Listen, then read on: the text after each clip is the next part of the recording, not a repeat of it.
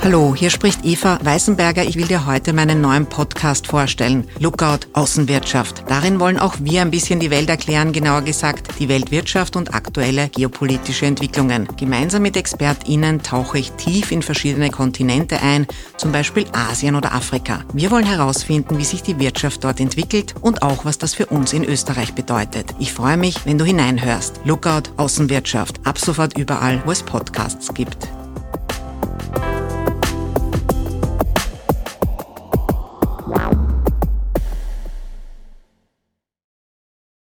Hallo, endlich wieder eine Folge Deep Dive in Erklär mir die Welt. So heißt das Format, in dem ich Leute länger interviewe und wo es nicht nur ums Erklären geht, sondern ich auch mal tiefer und genauer nachforsche mit meinen Gästen, auch wenn es dann vielleicht mal ein wenig schwerer zu verstehen ist. Heute ist das nicht der Fall, denn mein Gast ist der Journalist und Autor Florian Klenk. Er ist einer der besten Erklärer in diesem Land und hat im vergangenen Jahr einiges erlebt mit dem Bauer Christian Bachler. Zuerst hat ihn Bachler in einem Facebook-Video, das ging auch viral, ziemlich zur Sau gemacht und ihn auf seinen Hof in den Bergen eingeladen, weil Klenk, der Wiener Bobo, ja keine Ahnung von der Lebensrealität dort hätte. Das war auch so und ungewöhnlich. Klenk gesteht das ein, fährt hin, lernt viel Neues und es ergibt sich eine Freundschaft, aber auch eine ziemlich unglaubliche Geschichte, die bald auch verfilmt werden wird. Dem Bachler droht die Versteigerung seines Hofs, weil er einen Kredit nicht zurückzahlen kann, er ist suizidgefährdet und Klenk schreitet ihm mit seinen Kontakten zur Hilfe und holt sogar mit Andreas Gabalier einen Popstar an Bord, der Klenk in der Vergangenheit auch schon ziemlich beschimpfte. Ziemlich ungewöhnlich das Ganze und es geht aber gut aus, sehr gut sogar und nebenbei lernt Klenk auch noch einiges über die Probleme, die es in der Landwirtschaft in Österreich und in Europa gibt und ändert seinen Zugang zu Ernährung und dem Einkaufen. All das haben wir besprochen. Und gleich geht's auch los. Vorher noch, in der Vorwoche gab es keine neuen Unterstützer und das ist wichtig, dass es welche gibt, weil ja auch immer wieder Leute aufhören und kündigen und meinen Aufruf haben dann gleich sechs von euch beherzigt. Vielen Dank an Stefan, Melanie, Hannes, Stefan, Dominik und Brian, die auf www.erklärmir.at das Projekt nun unterstützen. Danke. Bevor es wirklich losgeht, noch eine entgeltliche Einschaltung. Die Wirtschaftskammer hat mit ihren Exportexperten in mehr als 70 Ländern eine ziemliche Ansammlung an Wissen über Wirtschaft und Leben in der ganzen Welt. Dieses Wissen ist jetzt auch als Podcast zugänglich. Austria ist überall, heißt der Podcast der Wirtschaftskammer, in dem lokale ExpertInnen Einblick geben hinter die Kulissen wichtiger Exportmärkte.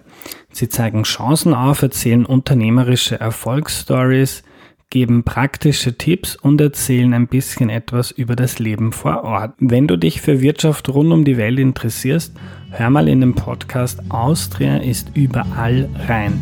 Du findest ihn überall, wo es Podcasts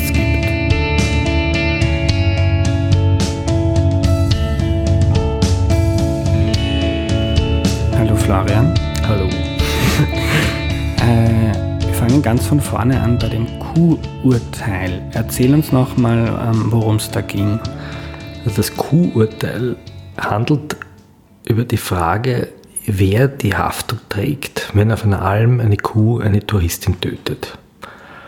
Und dieses Kurteil hat im Jahr 2019 für eigentlich fast eine Staatsaffäre gesorgt. Also es hat sich der Bundeskanzler, der Landeshauptmann von Tirol und die Präsidenten der Kammern und Bünde und sogar die Grünen zu Wort gemeldet und haben gesagt, es ist ein Skandal, dass ein Innsbrucker Gericht einen Bauern zu einem Schadenersatz verurteilt hat, weil seine Kuh eine deutsche Touristin, interessanterweise wurde immer betont, dass sie eine Deutsche ist, also offensichtlich um zu zeigen, dass sie besonders blöd ist und auf der Alm nichts zu suchen hat, auf einer Tiroler Alm, dass eine Schadenersatzzahlung zu zahlen ist, wenn diese Kuh eine Frau tötet. Und ich habe das eigentlich über meine Schwiegermutter erfahren, ich habe das gar nicht so mitgekriegt deren Mann bei der Landwirtschaftskammer in Tirol war und Kolumnist der Bauernzeitung und die sich auch aufgeregt hat und gesagt hat, das ist eigentlich unglaublich. Und dann habe ich mir dieses Urteil besorgt, Das Urteil war noch nicht öffentlich, aber über den Vertreter des Opfers konnte ich es einsehen und habe gesehen, dass dieses Urteil eigentlich völlig richtig war.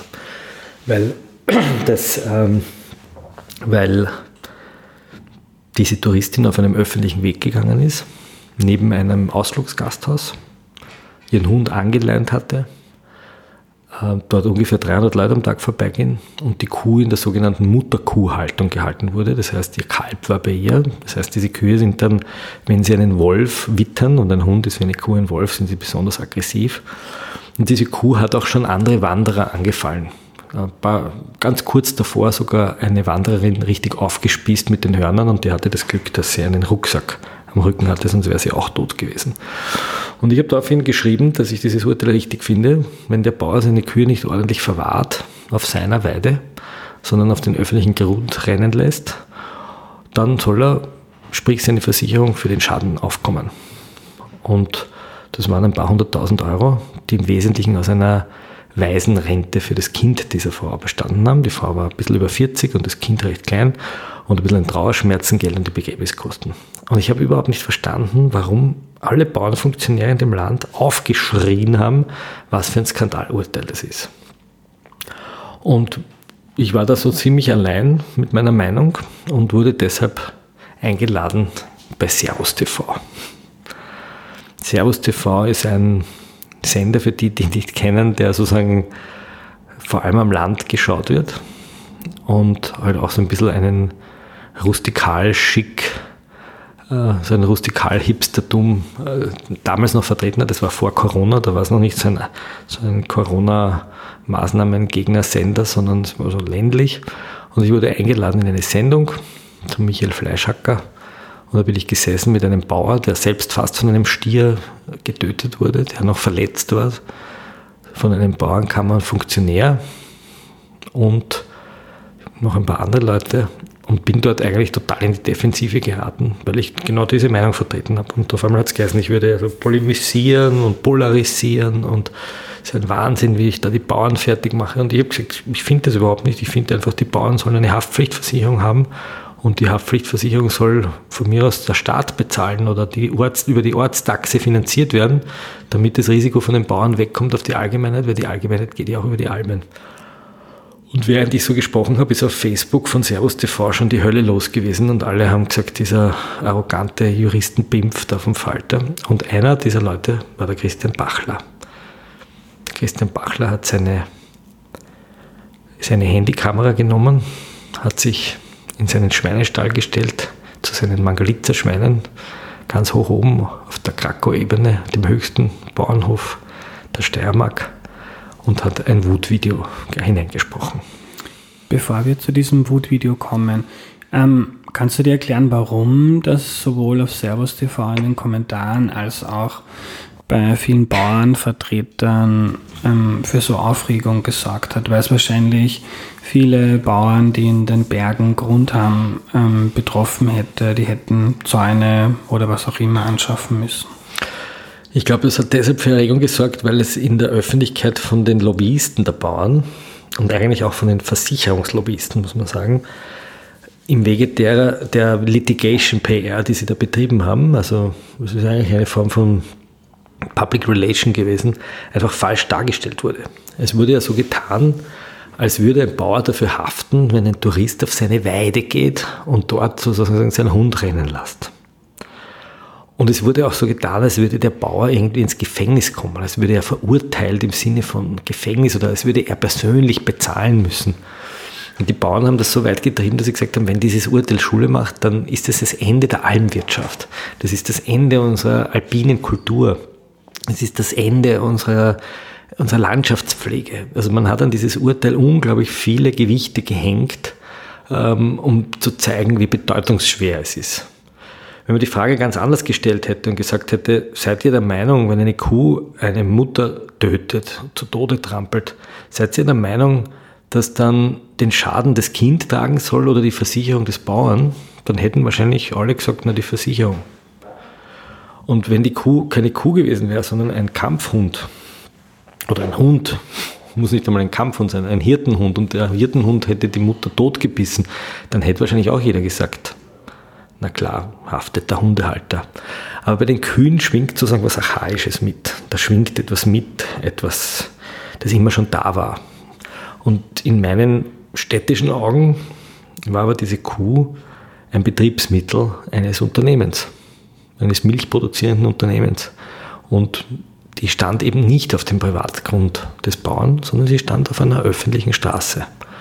Und das ist in dieser Berichterstattung eigentlich untergegangen. Und das hat das Gericht aber sehr wohl herausgearbeitet. Also das Landesgericht Innsbruck hat in dem Urteil, das sehr dick und sehr äh, differenziert war, genau diese Problemlage ganz fein herausseziert und hat eben gesagt, das ist nicht einfach nur ein blöder Tourist, sondern die Frau hat eigentlich sehr viel richtig gemacht. Sie hat den Hund angeleint gehabt, sie hat, äh, die Kuh hatte keine Glocke, es hätte ein Zaun äh, gereicht, dort rund um diese Alm mit wenigen hundert Euro. Man hätte nur so einen Elektrozaun ziehen müssen.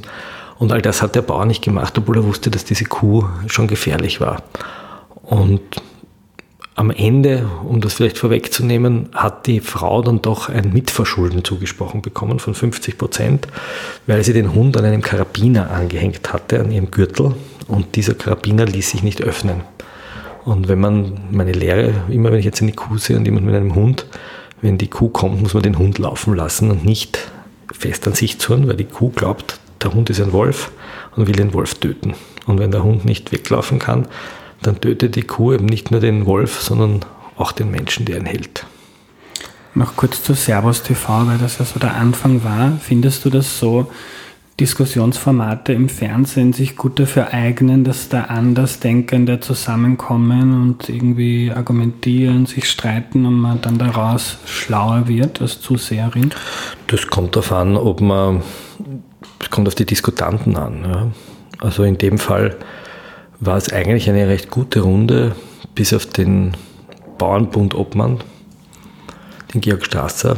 Ich habe mich dann nachher mit ihm wieder versöhnt also wir haben eine, ein langes, dann sehr persönliches Gespräch gehabt, der dort einfach komplett emotionalisiert gesessen ist und einfach für seine Klientel gesprochen hat und eigentlich an einer Diskussion nicht interessiert war. Und ich hatte auch das Gefühl, dass viele Leute, die dort gesessen sind, dieses Urteil gar nicht gelesen haben, über das sie da diskutiert haben. Also insofern war die Diskussion natürlich jetzt vielleicht für die Zuschauer nicht so ähm,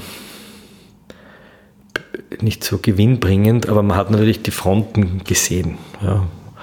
Es war halt eine, ein, ein, Streit, ein öffentlicher. Ja. Aber ich, hat ja auch dazu geführt, dass sich dann auch der Bauer Bachler geärgert hat. Und durch diesen Streit ist ja sozusagen auch eine, eine Energie frei geworden. Und das finde ich einmal grundsätzlich gut. Der Bauer Bachler hat dann ein Video aufgenommen, auf Facebook hochgeladen. Es war sehr erfolgreich, viele tausende Male. 250.000 Mal angeschaut. Ja. ja. Ähm, wie ging es dir damit, dass sich da jemand hinstellt ähm, und doch sehr streng oder eigentlich auch äh, sehr abwertend über dich und deine Arbeit spricht? Ja, ich weiß gar nicht, ob es so abwertend war. Er hat ein Video aufgenommen, wo er sich einmal geärgert hat. Und das hat er, weil der Christian Bachler ja ein schlauer Kerl ist, auf eine sehr gewitzte Art gemacht. Er hat ja auf der einen Seite gesagt, dass er den Falter schätzt oder meine Person offensichtlich kannte und mitgelesen hat, aber sich genau über diesen Moment geärgert hat. So, das macht es mal einfacher, dass man sozusagen nicht generell abgelehnt wird und da sagt, ist links-linken Kommunisten da vom Falter, ihr Bolschewiken, Blattl, äh, Lügenpresse oder so irgendwie, sondern er hat gesagt, ich bin eigentlich enttäuscht von ihnen. So hat er begonnen. Ne? Also wenn ich einmal sage, ich bin von dir enttäuscht, dann fängt man sich einmal an, den Kopf zu kratzen, weil man sich denkt, okay, wenn man jemanden enttäuscht, dann hat der ja eine andere Erwartung. Das war ein interessanter Move von ihm. Und das Zweite, was er gemacht hat, war, dass er mich nicht nur Oberbobo und Oberfalter genannt hat, sondern er auch ähm, gesagt hat, zwei Sätze, die für mich dann auch zentral waren. Nämlich erstens, dass ich keine Ahnung von der bäuerlichen Gesellschaft habe und zweitens noch nie Existenzangst hatte und ich daher die Sorgen der Bauern überhaupt nicht verstehen kann. Und da habe ich mir gedacht, da hat er recht. Da hat er recht. Und der dritte Punkt, den er gesagt hat, war sozusagen, also in dem Sinn, steigen Sie runter vom Hohen raus und kommen Sie zu uns. Und das ist natürlich die Aufforderung, die jeder Reporter äh, annehmen muss, weil guter Reportagejournalismus sitzt eben nicht am Raus und steht nicht am Tisch und verkündet dort Wahrheiten, sondern krabbelt unter den Tisch und versucht dort die Wahrheit zu suchen und zu finden. Oder das, was sozusagen der Wahrheit am nächsten kommt. Und das war natürlich eine Einladung, die ich nicht ausschlagen konnte. Also du hast ihn angerufen und hast gesagt, passt. Ich habe ihm geschrieben einmal über Facebook Messenger und habe gesagt, äh, Grüße Herr Bachler, ich würde kommen. Und das Erste, was er zurückgeschrieben hat, war, per se sind wir da herum nur mit den Arschlöcher. Dann habe ich gewusst, gut, der Mann hat wirklich einen Schmäh, der, der gefällt mir. Und ich habe sofort gemerkt, und das war interessant, weil es ja in diesem Buch auch sozusagen um die gereizte Gesellschaft geht und um die Art, wie wir streiten und wie wir diskutieren und wie wir einander vielleicht irgendwie verstehen wollen. Ich habe gemerkt, in der Sekunde, wo er sozusagen nicht öffentlich gesprochen hat und ich nicht öffentlich gesprochen habe, hat man einen ganz anderen Sound drauf. Das ist ein völlig anderer Ton. Es gibt ein sehr schönes Experiment, das kann sich jeder anschauen auf YouTube über den Robinson Canoe, einen äh, Spieler der New York Yankees der irgendwie seinen Verein verlassen hat und ganz New York hat ihn gehasst dafür. Und dann hat sich in irgendeiner Show haben man ein Plakat aufgestellt von diesem äh, Spieler und mit einer Kamera ist man zu den Leuten hingegangen und hat gesagt, sie können jetzt einmal dieses Plakat beschimpfen.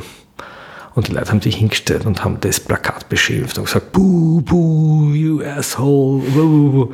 Und während die Leute geschimpft haben, ist hinter dem Plakat der Spieler hervorgetreten, in, in real life. Und während die Leute noch geschimpft haben, stand auf einmal ihnen der Spieler körperlich gegenüber. Und in dem Moment haben, ihn, haben die ihn begonnen zu umarmen, haben begonnen zu lachen, haben interagiert. Jeder, der das gemacht hat. Und man gemerkt, in dem Moment, wo sich die Menschen in die Augen schauen, reagieren sie anders. Und so ein Moment war natürlich auch mit Bachler da, dass sozusagen aus dieser öffentlichen Wutrede und diesem Ausbuhen und, und, und lächerlich machen und beschimpfen auf einmal ein ernster Dialog geworden ist, der mit den Worten begonnen hat, wir sind bei du, weil bei sie sind wir bei uns nur mit den Arschlöcher. Was lernst du daraus? Weniger Zeit in sozialen Medien und mehr im echten Leben am Wirtshaustisch verbringen? Na, das weiß ich nicht. Ich glaube, ich lerne daraus, dass man gewisse Streitereien nicht mehr auf sozialen Medien führt. Also ich glaube, dass es ja so ein Lernprozess ist, äh, den wir alle lernen. Also soziale Medien gibt es erst seit zehn Jahren. Und so richtig hart gibt es das erst seit fünf, sechs Jahren. Und man lernt einiges sozusagen, wenn man zum Beispiel einen großen Account hat, dass man nicht mit kleinen Accounts richtig zu, zu streiten beginnt, weil das auch als Bedrohung wahrgenommen wird für einen kleinen Account. Man lernt, dass wenn kleine Accounts miteinander was diskutieren, man sich nicht unbedingt dauernd einmischen muss, dass man auch mal einfach nur zuhört. Man lernt, dass man gewisse Leute wirklich blocken und stumm schalten muss, weil sie einfach jeden, jede Diskussion dazu nutzen, abzulenken, Derailing zu machen, Whataboutism zu machen, zu beleidigen, irgendeine Rechnung offen zu haben, jemanden zu verspotten. Ähm, man sieht in den sozialen Medien eigentlich einerseits die Schattenseite von Menschen, also das, was einem schon am Schulhof geplagt hat, wenn man vielleicht das bisschen dickere Kind war, dieses Hintreten und Mobben und Auslachen und Verspotten, das lustigerweise öffentlich geschieht von erwachsenen Menschen. Ich lache immer, gehe in Wien in ein Fitnesscenter und da gibt es einen Mann, der auf Twitter wahnsinnig aggressiv ist zu mir und mich ordinärst beleidigt. Und immer wenn er mich im Fitnesscenter sieht, sagt er, Grüß Gott, Herr Chefredakteur, Grüß Gott, Herr Doktor, wie geht es Ihnen? Und das wird ausgewechselt. Und ich weiß nie, ob ich freundlich zurückgrüßen soll oder ob ich ihm einfach mal sagen soll, dass er eigentlich ein Arschloch ist, wie er sich benimmt. Ne? Und das ist das eine. Das zweite ist aber, dass Social Media einfach die Möglichkeit bietet, mit Leuten in ein Gespräch zu kommen, die ich früher nie kennengelernt hätte. Vor zehn Jahren hätte ich Christian Bachler nicht kennengelernt.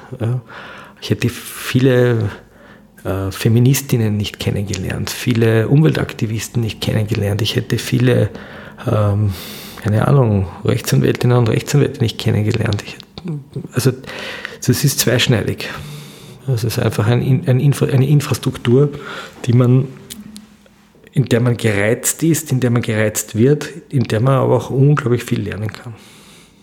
Also nicht weniger oder keine Social Media benutzen, sondern besser damit umgehen, ja, lernen. Natürlich. Ja. Mhm. Also das ist ein, eine, eine, Infrastruktur. Man muss lernen, sich dort nicht provozieren zu lassen, was schwerfällt, und man muss selber lernen, andere nicht dauernd zu provozieren. Mhm. Und da Twitter natürlich ein Pointen-Medium ist, das davon lebt. Und das ist ja auch das Schöne, dass man mit der Schmäh rennt oder dass die Pointen fliegen oder dass man sich einen Schlagabtausch gibt. Äh, muss man trotzdem aufpassen, dass man sich so sowas wie menschliche Restwürde erhält. Hm? Ich finde das spannend, weil du schreibst das auch in deinem Buch, dass ich glaube, Be in Bezug nehmend auf die TV-Debatte, dass du den Eindruck hattest, dass da die Leute gar nicht miteinander reden, sondern dass man versucht, die eigenen Fans oder ob es die Wähler sind oder die, die Interessensgruppe, die Landwirte, dass man die irgendwie aufwiegelt, hinter sich versammelt und so die eigene, weiß ich nicht, Wichtigkeit oder Einfluss dadurch steigt. Und das ist ja auch etwas, was ich auf Twitter oft bemerke, dass da manchmal Leute mit mir diskutieren, die gar nicht mit mir reden, sondern mit allen, die da zuschauen und die da eine Pointe wollen oder wo man dann gar nicht. Also es ist irgendwie auch ein bisschen systembedingt. Ja, es ist einerseits ist sozusagen diese klassische, es gibt ja sozusagen mehrere Tricks, wie man das macht. Also Insofern sind sich natürlich TV-Debatten und Social Media gar nicht so unähnlich, ja, weil in einer TV-Debatte, in der Vertreter sitzen, es ist immer ein Unterschied, sitzt dort jemand, der betroffen ist, sitzt dort jemand, der aus, eigen, aus seinem eigenen Leben etwas erzählt, der ein Experte ist, oder sitzen dort Vertreter. Darum sind ja Diskussionssendungen mit Vertretern oft so langweilig, weil sie sozusagen runterspulen oder weil sie für Parteien reden, weil sie für Kammern reden und natürlich wissen, dass wenn sie da auch nur einen Millimeter abweichen, die ganze Gruppe dahinter in Misskredit bringen könnten. Ich hatte mal mit einer Politikerin ein langes Gespräch, die früher äh, in, in, in Medienjobs tätig war und die gesagt hat, wenn sie frei jetzt spricht, so wie sie gerne sprechen würde, muss sie immer mitbedenken, dass nicht nur sie spricht, sondern dass die ganze Partei in den Abgrund äh, gerissen werden kann durch ein falsches Wort. Darum kommt es dazu. Was interessant war bei so Fernsehdiskussionen, auch bei dieser Diskussion im Servus, war ja, dass man, da gibt es immer so einen, einen Backstage-Bereich, wenn man sich vorher trifft und da sitzt man, trinkt noch was oder isst was, kriegt man ein paar Brötchen und nachher, meistens trinkt man auch ein Glas Wein dort im, im Hangar, dass die Leute total freundlich sind miteinander, ja, dass sie ganz normal miteinander diskutieren und einen Schmäh haben, äh, sich respektieren, aber kaum sind die Kameras eingeschaltet, sozusagen in ihre Rollen verfallen. Und das ist interessant, wobei das lustigerweise in dem Fall ausnahmsweise mal anders war, weil der Funktionär der Bauernkammer eben äh, dann wirklich wutentbrannt davon gelaufen ist, leider. Hat aber bedauert, würde ich ihm nicht mehr übel nehmen. Warum war das Video von Bachler so erfolgreich? Du wirst ja regelmäßig kritisiert von Menschen. Es gibt, weiß ich nicht, jeden Tag tausende Facebook-Videos. Ähm, warum hat er da einen Nerv getroffen? Naja, weil der Bachler mal als, als sich eine authentische Persönlichkeit ist weil er sozusagen dort steht mit seiner Wollhaube und mit seinem Stahlquant und nicht irgendwas inszeniert, sondern sozusagen, da steht einer im richtigen Leben und sagt einmal dem da oben die Meinung. Und der da oben, das ist der, der auch immer gern alles besser weiß. Der Typ vom Falter. Und, und gleichzeitig hat er sozusagen auch für viele Leute im Land gesprochen. Oder zumindest einmal den Eindruck erweckt. Und natürlich war auch seine Einladung ein, ein mutiger Akt, weil er ja mich gar nicht kennt und auch nicht weiß, was passiert dann, wenn der kommt vom Falter. Und es hat sich wahrscheinlich auch verstärkt, weil es dann auch in der kleinen Zeitung aufgegriffen wurde. Also es ist sehr schnell auch ein Medienthema geworden. Bevor du zugesagt das hast? Das weiß ich okay. nicht, das mhm. weiß ich nicht mehr. Mhm. Ich glaube nicht. Ich glaube, dass es schon am Anfang relativ viele Views hat. Es sind dann sicher mehr geworden, mhm. weil wir dann sozusagen auch kommuniziert haben miteinander. Aber es war damals schon viel und es war sozusagen so eine Art, kommt zum Duell. Es war sozusagen auch ein Schaukampf, der da begonnen hat. Ne? Und es hätte ja nach den normalen Gesetzmäßigkeiten der gereizten Gesellschaft einfach eine öffentliche Battle werden können. Und er macht ein Video, seine Fans applaudieren, dann mache ich ein Video, meine Fans applaudieren. Wahrscheinlich hätte ich verloren, weil ich der mit weniger Street Credibility bin, ja, weil er hat einen Hof und ich habe nur den Falter.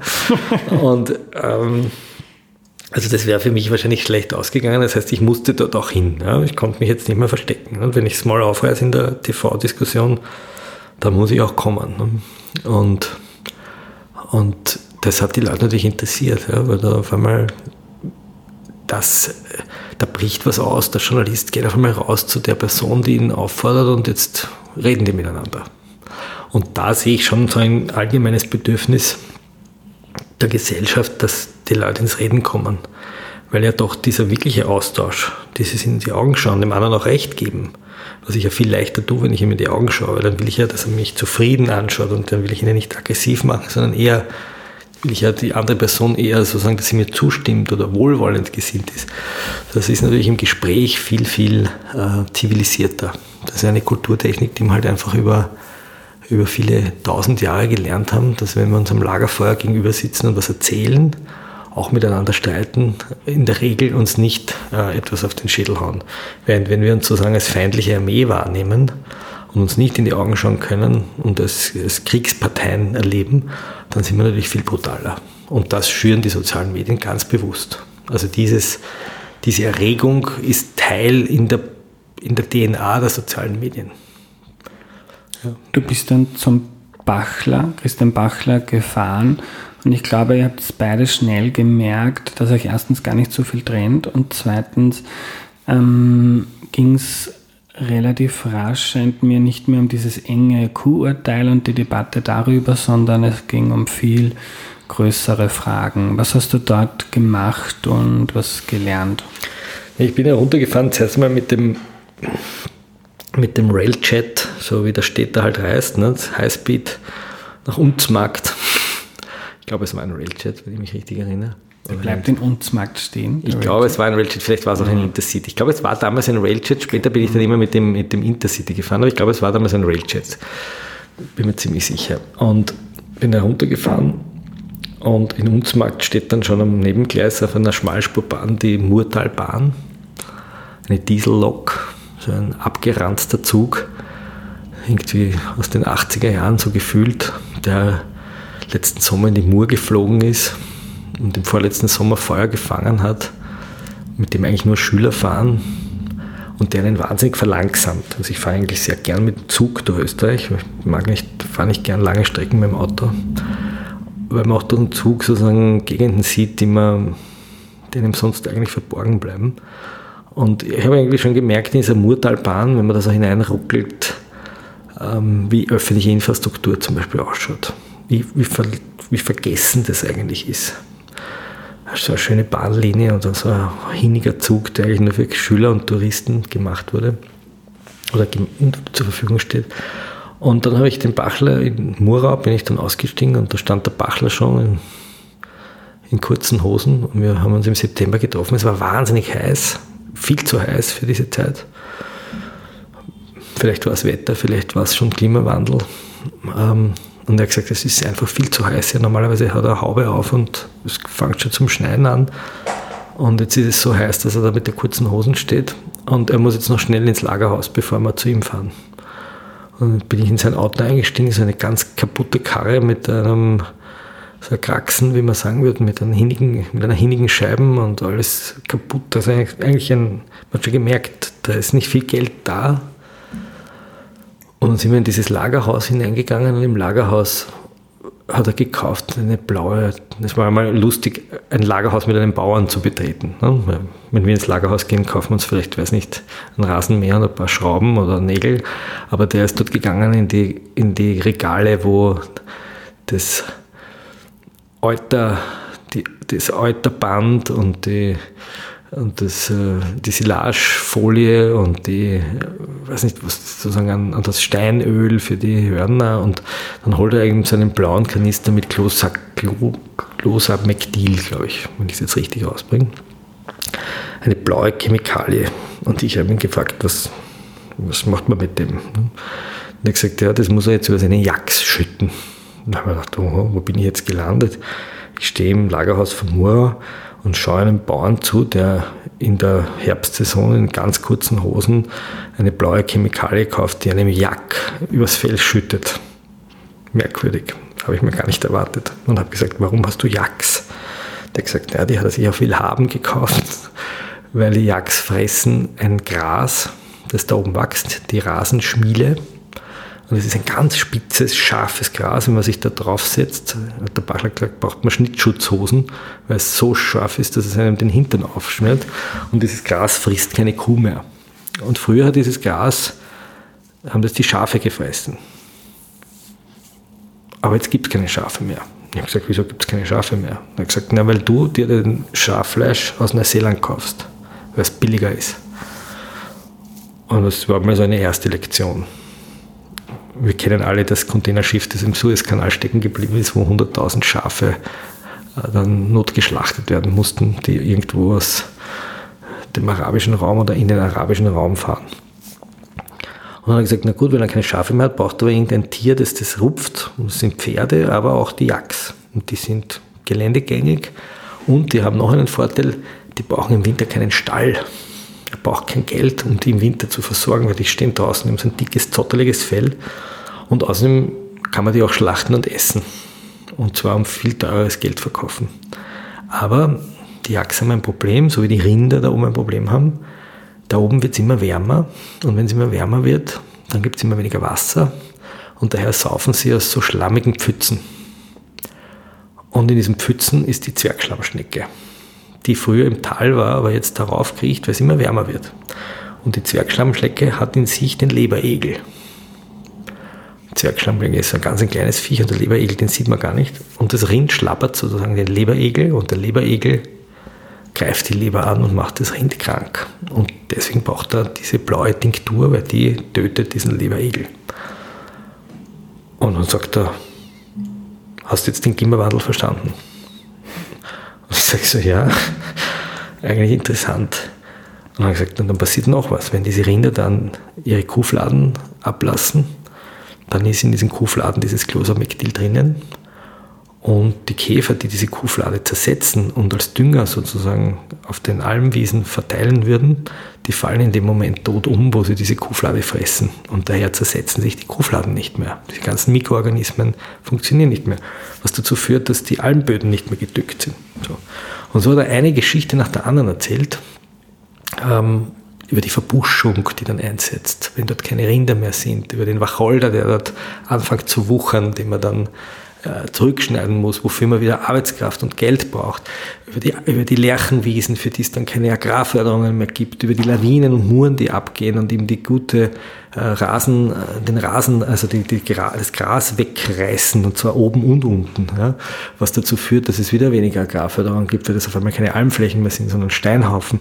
Und nach nicht einmal einer Stunde habe ich das Gefühl gehabt, ich habe so viel begriffen über Klimawandel und die internationale Fleischindustrie und über die Globalisierung der Fleischmärkte und über die Art, wie Supermärkte einkaufen und wo sie einkaufen, dass an jeder Ecke Christian Bachler begonnen hat, eine Geschichte zu erzählen über die Verwerfungen in der Agrarpolitik.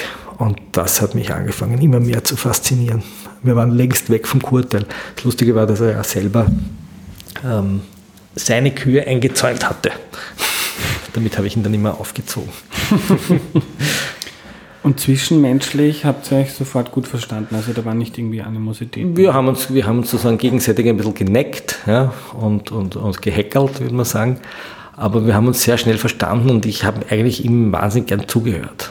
Ja, ich war einfach, er, hat irrsinnig, er kann irrsinnig gut erzählen und ein großer Teil, dass dieses Buch so lebendig geworden ist, ist natürlich auch dem, der Erzählkunst des Christian Bachler geschuldet der nicht nur ein guter Erzähler ist, sondern auch ein wahnsinnig guter Facebooker.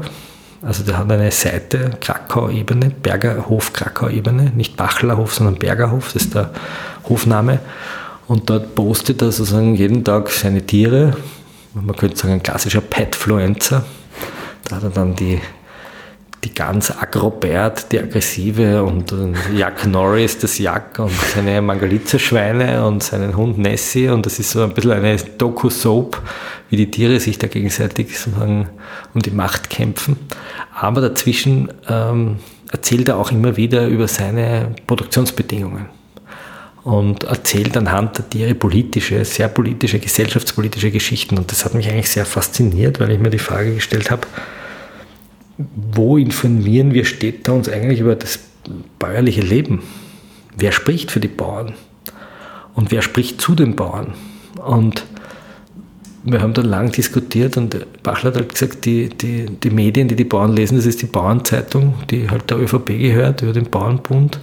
Und das sind Magazine von Industriebetrieben, die halt Maschinen verkaufen wollen oder es sind irgendwelche Kitsch-Zeitungen, die halt so entweder bunt illustrierte sind oder halt in so Servus, äh, Servus-Magazinmäßig sind, aber eine sozusagen kritische politische Magazine über die bäuerliche Welt gibt es wenig, sondern es gibt eigentlich immer nur Anklagen der Bauern gegen die Städter, gegen die Politiker, gegen die, die gegen die Bauern sind, aber eigentlich keinen Austausch. Und da hat Bachler eigentlich was entdeckt durch die Social Media, dass er auf einmal wirkmächtig wird, wenn er selber anfängt, auf Facebook seine Geschichten zu erzählen. Und er hat dann auch Social Media äh, später mal bezeichnet als den Traktor des 21. Jahrhunderts.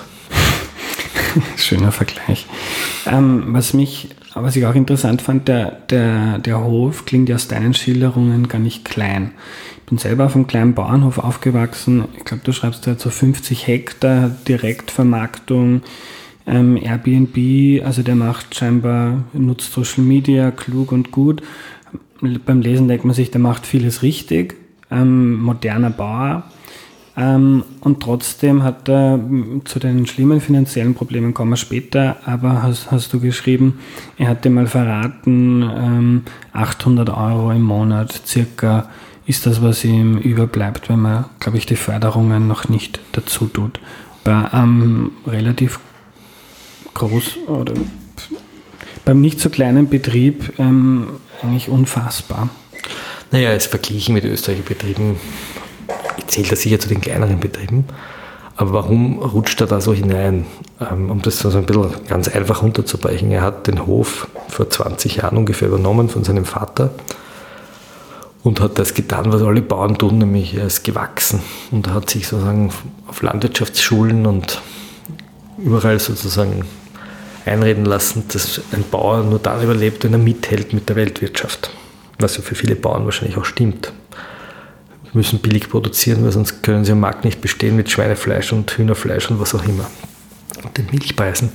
Und er hat das getan, was alle Bauern machen, nämlich Kredite aufgenommen bei der Raiffeisen, hat mit den Krediten gebaut, einen Stall und Land gekauft, wollte wachsen, wollte groß sein, weil er gesagt hat, wenn ich nicht groß genug bin, kann ich nicht mithalten, sterbe ich und hat aber nicht berechnet drei Dinge, nämlich das eine, dass sich die Preise, die Weltmarktpreise sehr schnell radikal ändern können.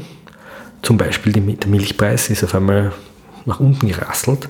Zeitlang haben alle Chinesen die Milch entdeckt und der Milchpreis ist nach oben geschossen und auf einmal ähm, haben die Chinesen keine Milch mehr gekauft und der Preis lag unten. Zweitens hat er nicht berechnet, dass die Europäische Union ihre Fördersysteme umstellt und es dazu führt, das ist ein sehr kompliziertes System, die Bauern immer so am Rande des Fördermissbrauchs bringt. Und das Dritte, was er, glaube ich, nicht bedacht hat, ist, wenn man zu sehr das Maul aufreißt, dann kommen die Kontrolleure lieber und schauen ganz genau hin. Und diese drei Faktoren, gepaart mit, einer, äh, mit einem Burnout und auch einem, einer Depression, an der Bachler äh, äh, laboriert, die ihn immer wieder sozusagen auch lähmt, ähm, und einer gewissen Einsamkeit. Hat keine Familie, die Mutter. Das war sozusagen das, das Gebräu, das ihn immer mehr nach unten gedrückt hat und das die Schulden einfach nicht reduziert hat. Und das hat dazu geführt, dass er im Monat einen Zinsendienst von, weiß nicht, rund 3000 Euro hatte. Also eine unglaubliche Schuldenlast und seine Förderungen praktisch immer in die Tilgung von Krediten geflossen sind und er eigentlich auch fast keine Investitionen mehr vornehmen konnte und wirklich buchstäblich von der Hand in den Mund gelebt hat und am Schluss mit, mit ein paar hundert Euro auskommen musste. Jetzt muss man natürlich noch abrechnen, die Wohnkosten, die nicht bezahlen muss und dass er für den Hof lebt, aber auch den Hof muss er ja instand halten. Es ist ja nicht so, dass das sich von selber hält. Bevor wir dann zu eurer gemeinsamen Aktion kommen, zu dem erfolgreichen Crowdfunding, bleiben wir noch kurz auf dem Hof und was du dort über Probleme der Landwirtschaft ähm, gelernt hast. Du schreibst in dem Buch auch, wie du dort warst und erzählst so, du bist wütend geworden auf deine eigenen Ernährungsgewohnheiten. Ich weiß nicht, ob ich geschrieben habe, dass ich wütend wäre. Vielleicht habe ich das, habe ich das geschrieben. Mhm. ähm, ich habe die eigene Gewehr, also in dem Moment, wo man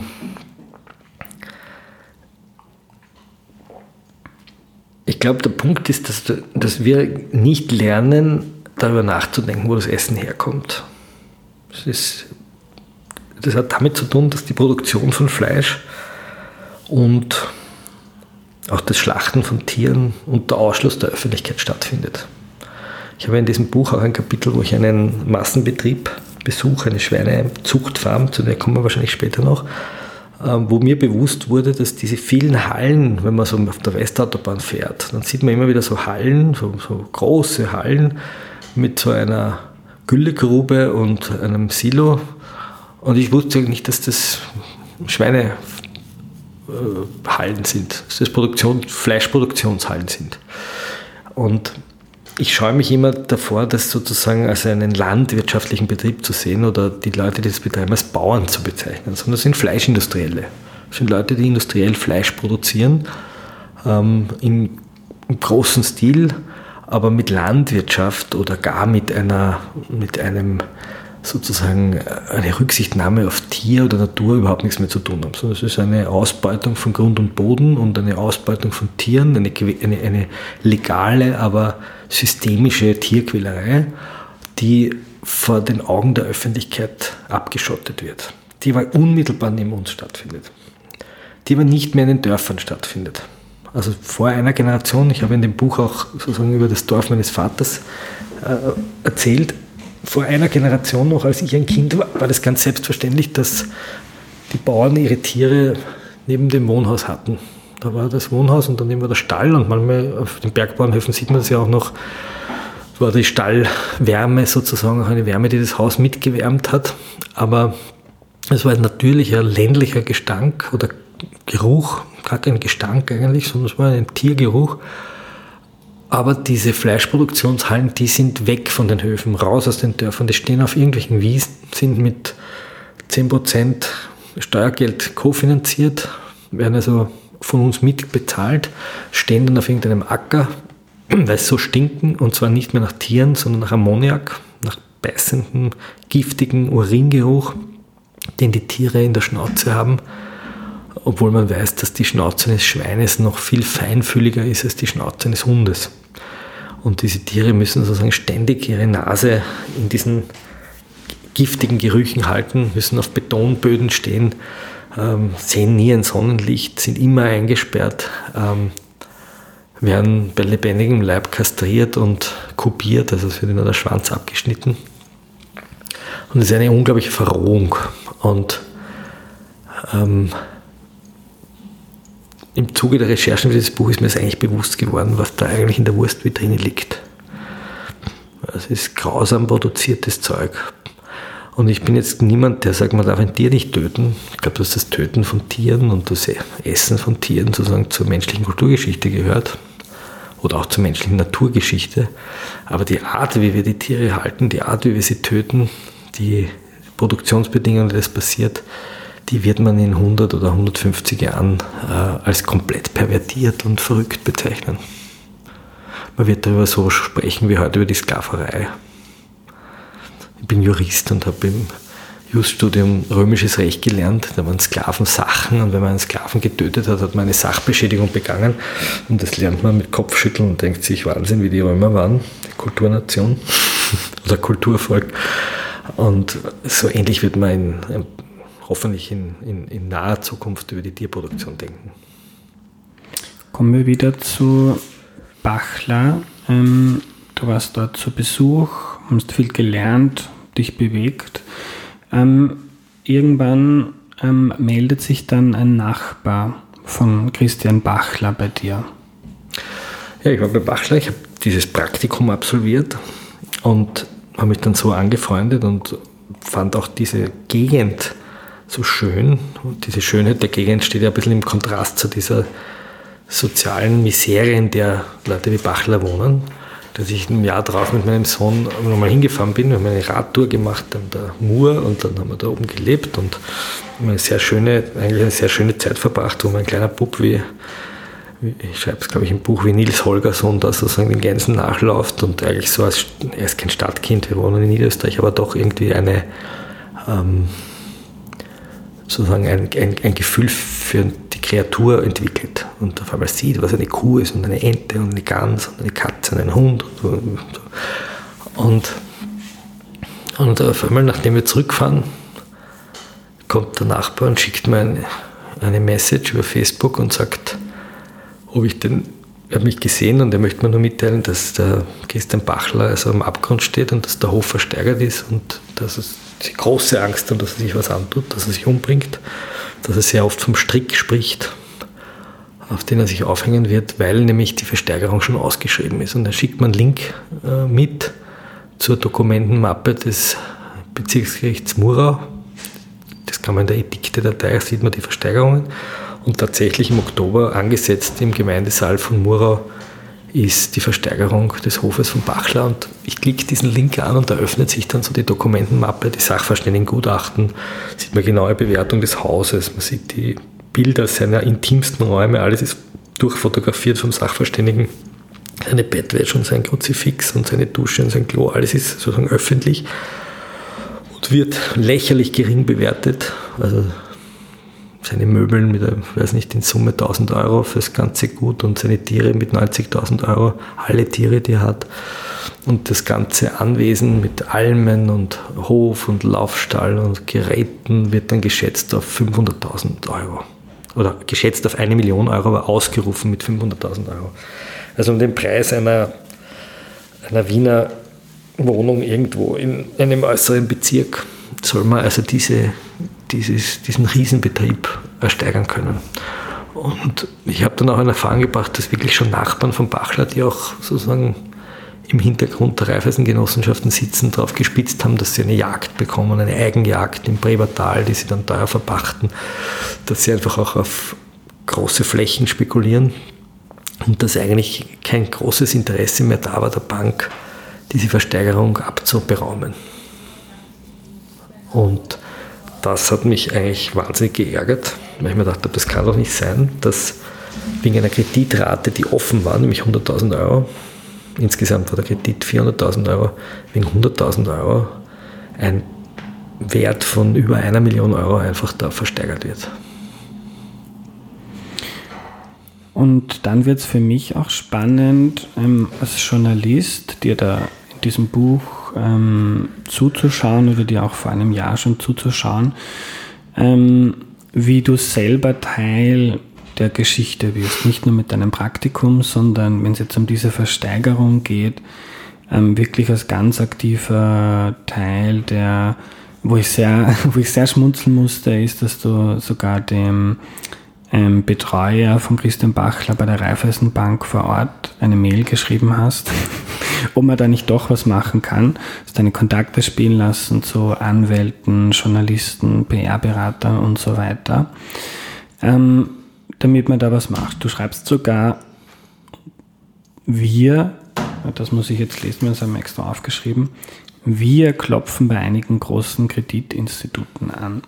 Also das ist dann nicht mehr der Journalist Florian Klenk, ähm, genau. sondern der Aktivist Florian Klenk, der oder was will. Der, oder der Freund oder der oder Unterstützer. Der Freund. Ja. ja. ja, das ist ein, sozusagen durch dieses Praktikum, ich bin ja dort nicht hingefahren als Journalist aus der Presseagentur, der dort einen neutralen Bericht schreibt über den Hof, sondern bin hingefahren als der Florian Klenk, der dort ein Praktikum macht und natürlich auch diese Reportagen mit dem Ich eines in die Geschichte hineingezogenen. Also wenn man so will, die Berichterstattung über das Q-Urteil war noch eine klassische journalistische Analyse oder eine Kommentierung eines Urteils.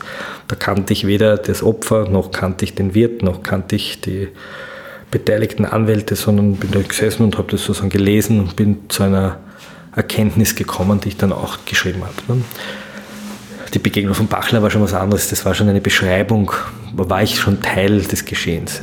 Ähm, die Hilfsaktion war natürlich ein, ein Seitenwechsel, den ich aber auch offengelegt habe. Und ich habe über die Hilfsaktion auch im Falter anfangs nicht geschrieben ganz bewusst, sondern ich habe das auf meinen Social-Media-Kanälen gemacht.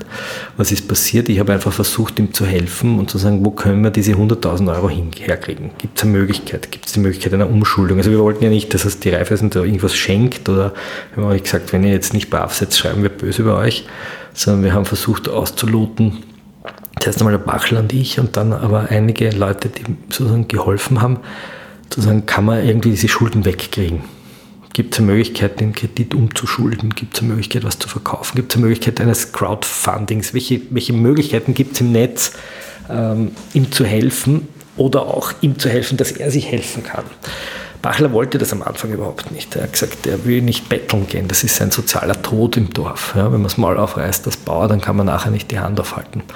Und ursprünglich wollten wir eigentlich so eine Art, ähm, wie nenne ich das richtig, ja, so eine Art Crowdfunding machen, dass Leute, die ihm spenden, dafür von ihm was bekommen. Ne? Dass man, weiß nicht, wenn man was spendet, kriegt man eine Fleischbox oder Milch oder eine Übernachtung oder einen Urlaub am Bauernhof oder so. Und wir haben dann gemerkt, das überfordert unsere Kräfte, weil das muss man administrieren, das sind dann Einnahmen, die muss man versteuern, entsteht ein Schuldverhältnis. Also wir haben gewusst, es muss etwas sein, was Schenkungen sind. Und ich wusste aber zu dem Zeitpunkt ja noch nicht wirklich über den Bachler, warum er so verschuldet war. Das war ja alles nicht klar. Und da hat mir der Daniel Kosak sehr geholfen, der Sprecher von der Elisabeth Köstinger, den ich angerufen habe und gesagt habe, was macht sie eigentlich im Landwirtschaftsministerium mit so Bauern, die in solche Schuldenfallen rutschen? Wie, wie kann man denen helfen? Und Kosak hat gesagt, es gibt einerseits Notkredite des Ministeriums, die dann wirklich so eine so Nothilfen haben, aber, und das war ein sehr entscheidender Hinweis von Kosak, es gibt in den Landwirtschaftskammern äh, so eine Art äh, Wirtschaftsberatungen und Sanierer, die einmal so ein Status quo äh, erheben, wie steht der Hof da, die die Bilanzen lesen, die, die Geschichte des Hofs erheben und dann so eine Art Gutachten schreiben, dass man mal die Kennzahlen hat. Und das war eminent, ein eminent wichtiger Hinweis von Kosak, weil er uns sozusagen die Möglichkeit gegeben hat, relativ schnell und vertrauenswürdig einmal einen Einblick zu kriegen in die Finanzen. So. Und dann habe ich mir gedacht, jetzt frage ich noch jemanden, einen Anwalt, den ich gut kenne, mit dem ich schon vom Europäischen Gerichtshof für Menschenrechte gekämpft habe und den ich auch privat gut kenne und schätze, nämlich den Michael Pilz, der anders als Kosak aus der SPÖ-Seite kommt. Kosak ist ÖVP, Pilz war von der SPÖ, ist der SPÖ-Anwalt und habe ihn gefragt, ob er helfen will, ob er helfen kann pro bono. Und da hat er sofort zugesagt und wie ich später erfahren habe, hat ihn der Fall auch deshalb gereizt, weil sein eigener Vater auch sozusagen ein Biobauer war und eine, eine bäuerliche Vergangenheit hatte und aus ärmlichen Verhältnissen gekommen ist und auch ein bisschen ein Rebell war. Und er hat sich sozusagen um das Juristische gekümmert. Und dann gab es noch eine Person, eine Persönlichkeit, die ich gut gekannt habe, das war die Christina Aumeier-Hayek von Freistil PR, die ich kennengelernt habe in der Staatsopern-Affäre.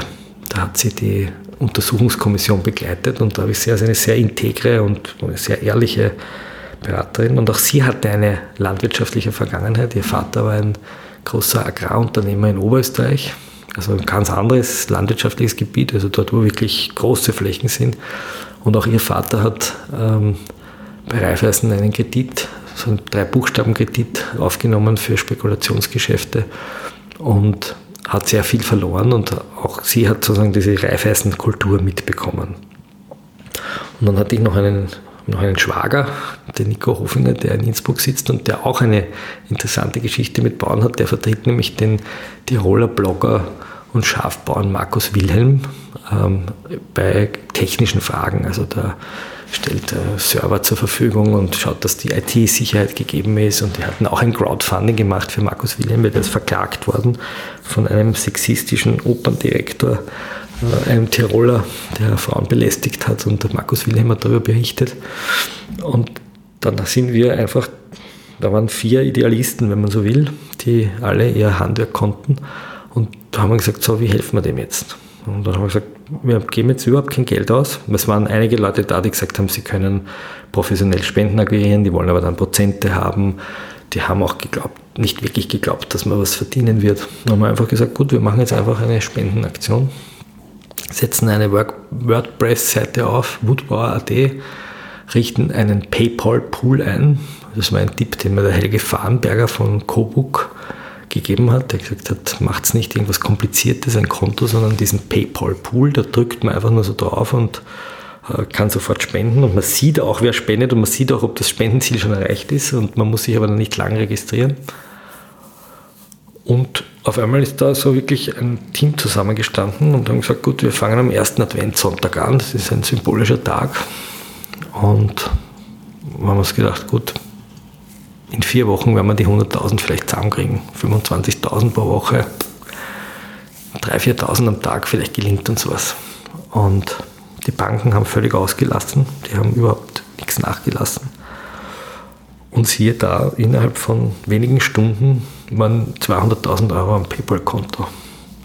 Und nach 48 Stunden waren über 400.000 Euro am Konto und 12.000 Leute haben gespendet.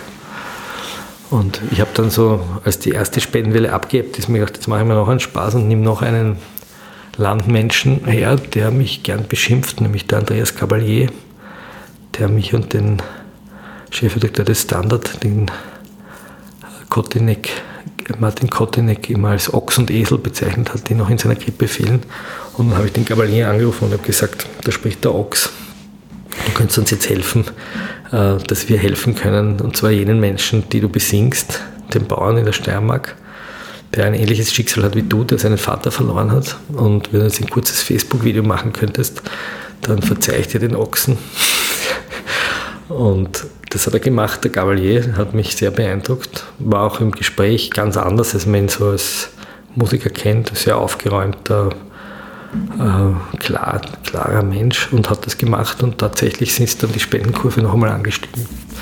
Und das Interessante war, dass man eigentlich eine Truppe von politisch völlig unterschiedlichen Menschen hatte. Der schwarze Landwirtschaftsministeriums stellvertretende Kabinettschef, der SPÖ-Parteianwalt, die für die NEOS arbeitende PR-Beraterin, der Schwager aus Tirol, der eigentlich ein Historiker ist, der Volksrock'n'Roller, äh, ein, ein sozusagen äh, sehr gut vernetzter Aktivist aus Wien und die hatten ein gemeinsames Anliegen, nämlich sozusagen einem Menschen zu helfen und ihn zu unterstützen, der eine ganz andere Vision von Landwirtschaft hatte. Und das ist gelungen. Bin ich jetzt ein Aktivist? Ja. Habe ich ihm geholfen? Ja. Sollen wir darüber schreiben? Ja, solange man das alles offenlegt. Warum denn nicht? Noch kurz zu diesem verbindenden Element. Ich finde das ja sehr spannend und du kennst sicher auch diese Vertrauensrankings der verschiedenen Berufsstände. Da sind ganz oben die Feuerwehrleute, die Polizisten, ganz unten die PolitikerInnen und die JournalistInnen. Ist das bei dir so eine persönliche Geschichte gewesen, wo du dir denkst, ich will mir nicht sagen lassen, dass ich keine Ahnung habe vom Land oder ähm, du willst du, du störst dich ja immer wieder dran, wie die Leute sich auf Social Media den Kopf einhauen.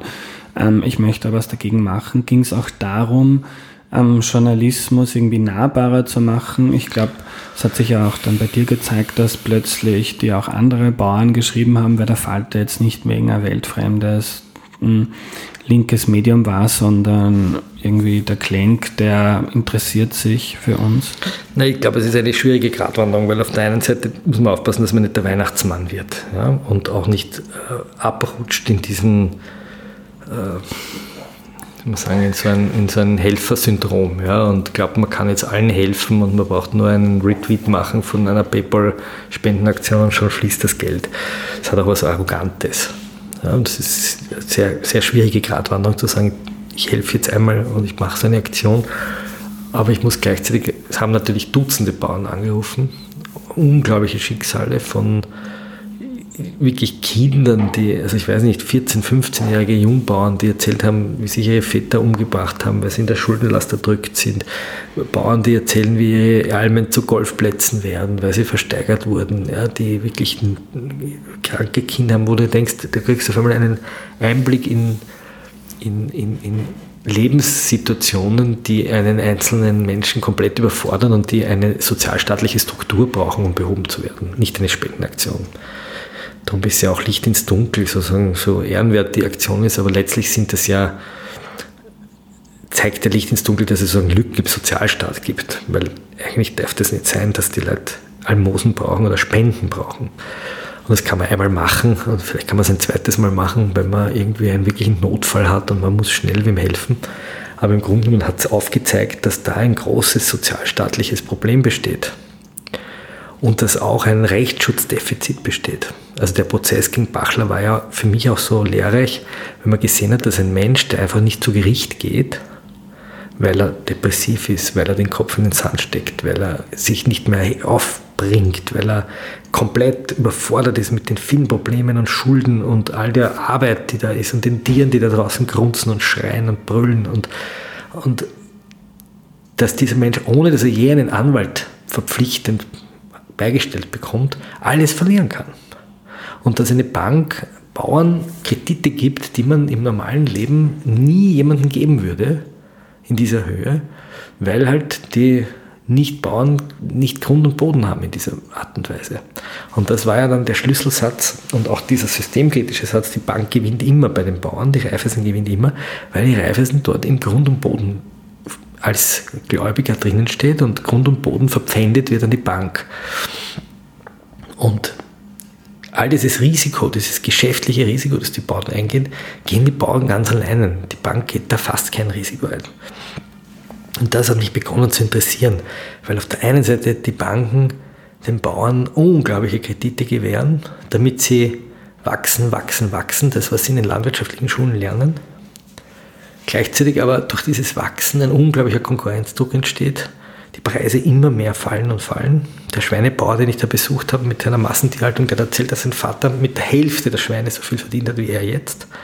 Und ich habe ihn gefragt, wie viele Schweine werden ihre Kinder produzieren müssen, um das zu verdienen, was sie jetzt haben. Und er hat gesagt, wahrscheinlich das Doppelte, das Dreifache. Und von diesem System leben sozusagen Banken gut. Weil die kriegen Zinsen und wenn sie die Zinsen nicht kriegen, dann kriegen sie Grund und Boden und gehört ihnen das. Dann können sie das verkaufen, verwerten und in den Agrargenossenschaften oder in den Reifeisengenossenschaften sitzen meistens auch Bauern, die das dann halt in irgendeiner Weise für sich verwerten. Und das ist ein, ein Kreislauf, der eigentlich für den Einzelnen komplett mörderisch ist. Aber nicht nur für den Einzelnen, sondern eben auch für die Umwelt, für die Viecher, für die Natur. Und das hat der Bachler eigentlich aufgezeigt und ich habe mich die ganze Zeit gefragt, warum das eigentlich kein linkes Thema ist.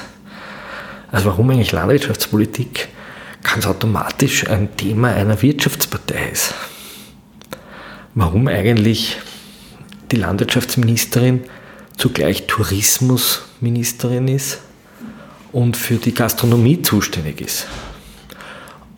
Und warum eigentlich die Landwirtschaftsministerin nicht zugleich auch, oder man in früher auch zugleich Umweltministerin war. Jetzt ist es ja getrennt. Und dass da eigentlich ganz viele Unvereinbarkeiten sind. Wir haben lange über die Kennzeichnungspflicht diskutiert, Bachler und ich. Bachler hat auf seiner Küchenbank immer Prospekte von Transgourmet liegen gehabt.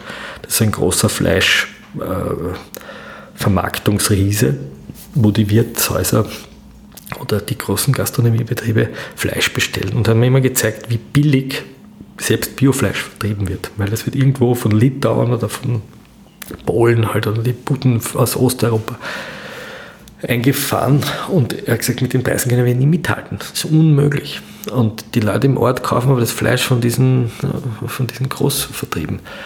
Und er hat gesagt, es gehört eigentlich gekennzeichnet. Eigentlich müsste da, wenn der Kaiserschmarrn von Eiern aus der Ukraine gemacht wird, draufschreiben in der Skihütte Kaiserschmarrn mit Eiern aus der, mit Käfigeiern aus der Ukraine. Dann würden den Leuten der Appetit vergehen und sie würden vielleicht doch Bio-Eier aus äh, Krakau Hintermühlen kaufen.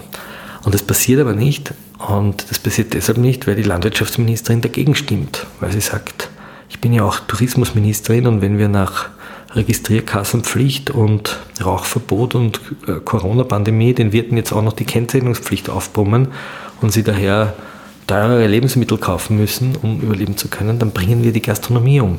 Ist auch ein Argument, das man nicht ganz vom Tisch wischen kann. Und diese Dilemmata und diese Interessenskonflikte, die sind sozusagen in der Person Bachler auf einmal offenbar geworden. Über die habe ich nie nachgedacht. Und wahrscheinlich die meisten Leute, die mit der Landwirtschaft nichts zu tun haben, denken über das nicht wahnsinnig nach. Sondern die gehen halt ins Supermarktregal und kaufen das Kleberbackel, weil es halt billiger ist um 30 Cent. Noch kurz eine Nachfrage zu deinem Journalismusverständnis. Es gibt ja da Journalismus verschiedene Zugänge. Manche eher konservative Vertreter sagen oft, ähm, ein Journalist soll sich mit nichts gemein machen, der soll auch nichts wollen, der soll ganz nüchtern über all den Dingen edelstehend drüber berichten. Dann gibt es Leute wie du, glaube ich, die, die schon immer gesagt haben, ähm, natürlich darf ein Journalist was wollen, zum Beispiel mit deinen Aufdeckungen im Justizsystem dafür sorgen, dass Gefängnisinsassen äh, besser behandelt werden.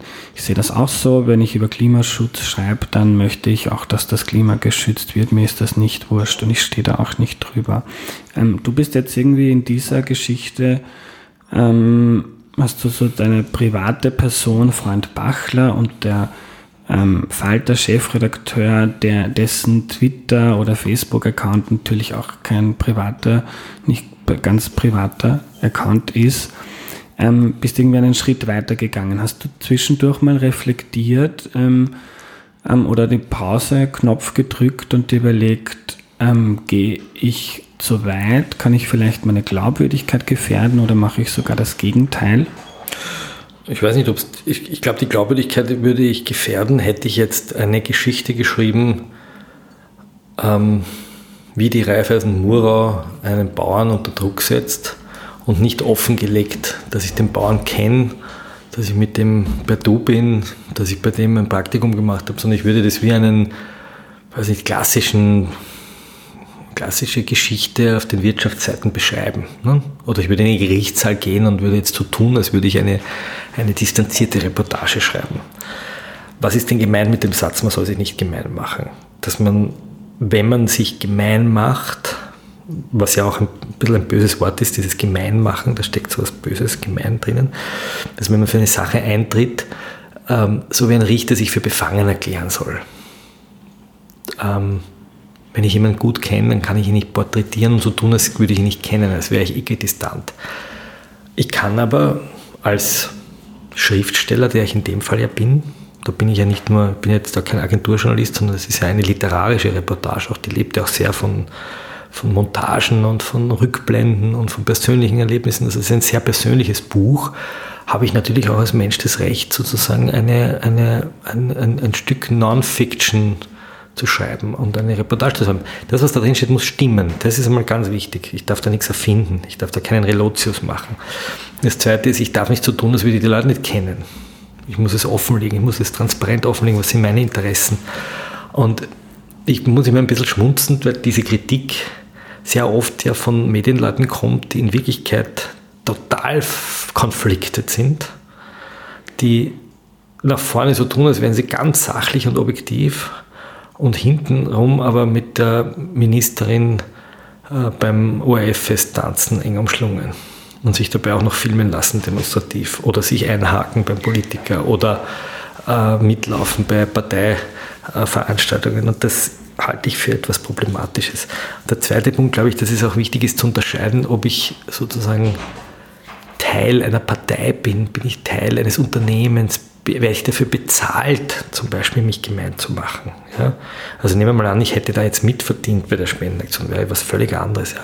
Aber dass ein Journalist auch irgendwann einmal sozusagen einen Moment hat, wo er nicht Journalist ist, sondern äh, der Freund von dem und das den anderen Leuten mitteilt und erzählt und offenlegt, darin sehe ich eigentlich kein ethisches Problem. Ich hätte eher ein ethisches Problem gesehen, wenn mich der Nachbar anschreibt und sagt, der Bachler hängt sich auf und ich hätte zurückgeschrieben, ja, ist wahnsinnig traurig, aber wissen Sie, ich muss jetzt Distanz wahren. Ich kann Ihnen nicht helfen, auch wenn ich will. Ich weiß zwar zehn Leute, die ihm jetzt helfen könnten, aber die sage ich Ihnen nicht, weil ich muss jetzt, äh, ich darf mich nicht mit einer Sache gemein machen. Und am nächsten Tag hängt er dann im Gebälk. Also ich weiß nicht, was da ethisch verwerflicher wäre. Ich sehe das wie du. Ich finde das ähm, ist ja auch eine Ansicht, die sich, glaube ich, unter jüngeren Journalistinnen eher durchsetzt, dass man wegkommt von diesem. Ja, wobei da bin ich, ich bin da, ich bin da hin und her gerissen. Also ich glaube, mhm. dass der Ich-Journalismus und ich, der Aktivist, gehe jetzt demonstrieren und ich erzähle euch, wie ich jetzt also die Straße besetzt habe. Das halte ich für falsch der Journalist. Das hat sich überspitzt, das war jetzt nicht das, was ich sagen wollte, da was ich jetzt. Ich überspitze es jetzt, ja, aber ich, okay. ich, ich, bemerke diese Form von mhm. Journalismus. Ja, so ich bin Aktivist oder ich, ich bin, ich erzähle dir von meinem Aktivismus. Das kann ja sein. Ja. Greenpeace macht e e exzellenten investigativen Journalismus auf seiner Seite, aber das ist nicht Journalist oder sagen wir so, Greenpeace macht exzellente investigative Recherchen, aber ich würde das nie als Journalismus bezeichnen. Dennoch ist es eine wichtige aufklärerische Arbeit, die da geleistet wird so wie Amnesty International, machen exzellente Recherchen im menschenrechtlichen Bereich, Human Rights Watch. Ja. So. Das ist aber nicht Journalismus, sondern das ist ein Aktivismus, der sich journalistischer Methoden bedient und Recherchen bedient, um Missstände aufzudecken. Journalisten sind ja nicht die einzigen äh, Menschen auf der Welt, die Missstände aufdecken, sondern das können auch ganz andere, können Behörden machen, können NGOs machen. Also das ist ja nicht unser Privileg. Wir sollen mal darüber berichten. So. Und wenn wir darüber berichten, dann müssen wir dann müssen, muss das, was wir berichten, verifizierbar sein oder zumindest transparent verfolgbar sein. So ähnlich wie in der Wissenschaft. Ich muss es sozusagen überprüfen können, ob das, was der Journalist da erzählt, stimmt oder nicht stimmt. So, das ist das eine. Das Ich im Journalismus hat, so habe ich das noch gelernt, im Grunde genommen nichts zu suchen, sondern wir berichten.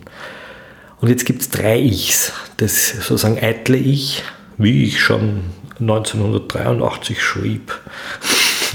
Brauchen wir eine Maschinensteuer? Dann wird man ein Kolumnist bei euch Viele, und wahrscheinlich wird man selber auch so, weil man halt sozusagen seine eigenen Geschichten gerne erzählen will. So, dann gibt es das aktionistische Ich, das sozusagen sich wichtig macht. Ich war jetzt auch dabei. Ne? So, das, diese, dieses Weiß-Ich, sagen wir es mal so. Ja. so. Ich muss jede Geschichte immer erzählen, wie ich die erlebe. Nicht? Als ich gestern das erste Mal in einem Gefängnis war, hey Leute, ihr könnt euch gar nicht vorstellen, wie das war. Ich bin da reingegangen und ich habe einmal einen Häftling gesehen. Und, ja, so. und dann gibt es ein erkundendes Ich, ein fragendes Ich, ein herumstirnendes Ich, das in amerikanischen Recherchen, also in amerikanischen Reportagen sehr oft anzutreffen ist. Das ist das Ich des Suchenden. Und in dem Buch versuche ich ja dieses Ich des Suchenden oder des, des Begleitenden zu, zu erzählen. Und das gibt einem interessanterweise, ich verwende das fast nie in meinen Texten, also im Falter habe ich ganz, ganz selten Ich-Texte, ganz selten. In Newslettern öfter, aber in, Fall, in Faltertexten eigentlich nie. Und das war ein interessantes Experiment, sozusagen einmal in der Ich-Form zu schreiben. Also auch diese Reportage über diese Schweinezucht habe ich in der Ich-Form geschrieben, weil ich da was für mich entdecke und das will ich mitteilen. Und dieses Ich dient ja dazu, sozusagen den anderen mitzunehmen, gar nicht über mich zu berichten, sondern über meine, meine Reflexionen mitzuteilen. Was denke ich mir, wenn ich das sehe? Ja, also man wird wenig, wenig Familiengeschichte von mir da drin finden, ein bisschen was, aber es ist, dient eigentlich dazu, den, die, die Leser bei der Hand zu nehmen und zu sagen, schau, ich beobachte was und jetzt komme ich in die Definition der Reportage. Die Reportage ist eine reflektierte Beobachtung und jetzt teile ich dir meine Reflexionen mit, die ich habe. Ganz offen. Würdest du auf eine Demo gehen?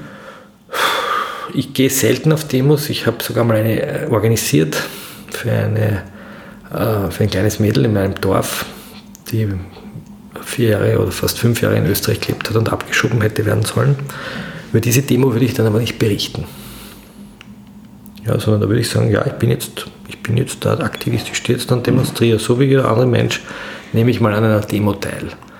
Ich würde wahrscheinlich für die Pressefreiheit demonstrieren, wenn es sozusagen um, um genuine meinen Beruf geht, da würde ich solidarisch sein mit anderen. Also wenn jetzt ein Kollege eingesperrt würde, wir haben hier in Wien eine Demo gehabt für Denis Yücel, den deutschen äh, Journalisten, der von Erdogan eingesperrt wurde. Da bin ich natürlich mitgegangen, aber ich bin eigentlich kein Demogeher. Aber nicht, weil ich mich nicht identifiziere, sondern ich schaue eher zu. Also ich, ich, ich bevorzuge da eher die Position des Beobachters.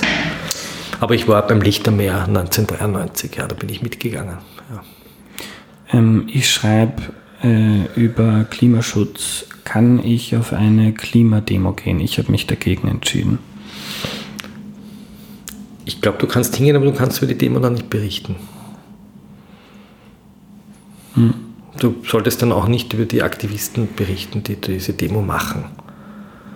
Das würde ich nicht machen. Aber man kann überlegen, ob man sozusagen, also ich, ich, ich kann über Menschenrechte schreiben und kann auf eine Demo gehen für mehr Menschenrechte. Ja? Also ich glaube, man muss da, man kann das auch alles übertreiben.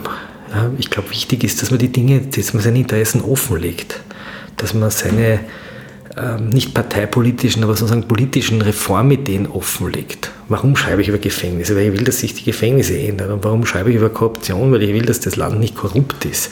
Und es wäre absurd zu sagen, ich darf mich nicht mit der Antikorruptionsbewegung gemein machen. Natürlich mache ich mich mit der gemein, aber trotzdem muss ich immer schauen, wenn die Wirtschafts- und Korruptionsstaatsanwaltschaft einen Unsinn macht, dann muss ich das auch schreiben können. Und wenn die in der BVD-Affäre daneben hauen, dann muss ich das benennen. Und wenn sie eine Journalistin anzeigen, die Pressekollegin, dann muss ich schreiben können, dass das ein Quatsch ist. Auch wenn ich finde, dass die grundsätzlich gute Arbeit machen.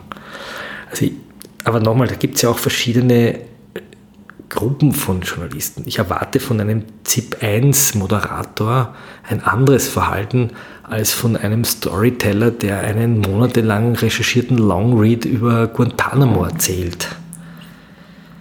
Der Journalismus ist ja nicht, es gibt ja nicht sozusagen nur einen Typus von Journalist und Journalistin, sondern das sind ja ganz unterschiedliche Rollen, in denen man auftaucht.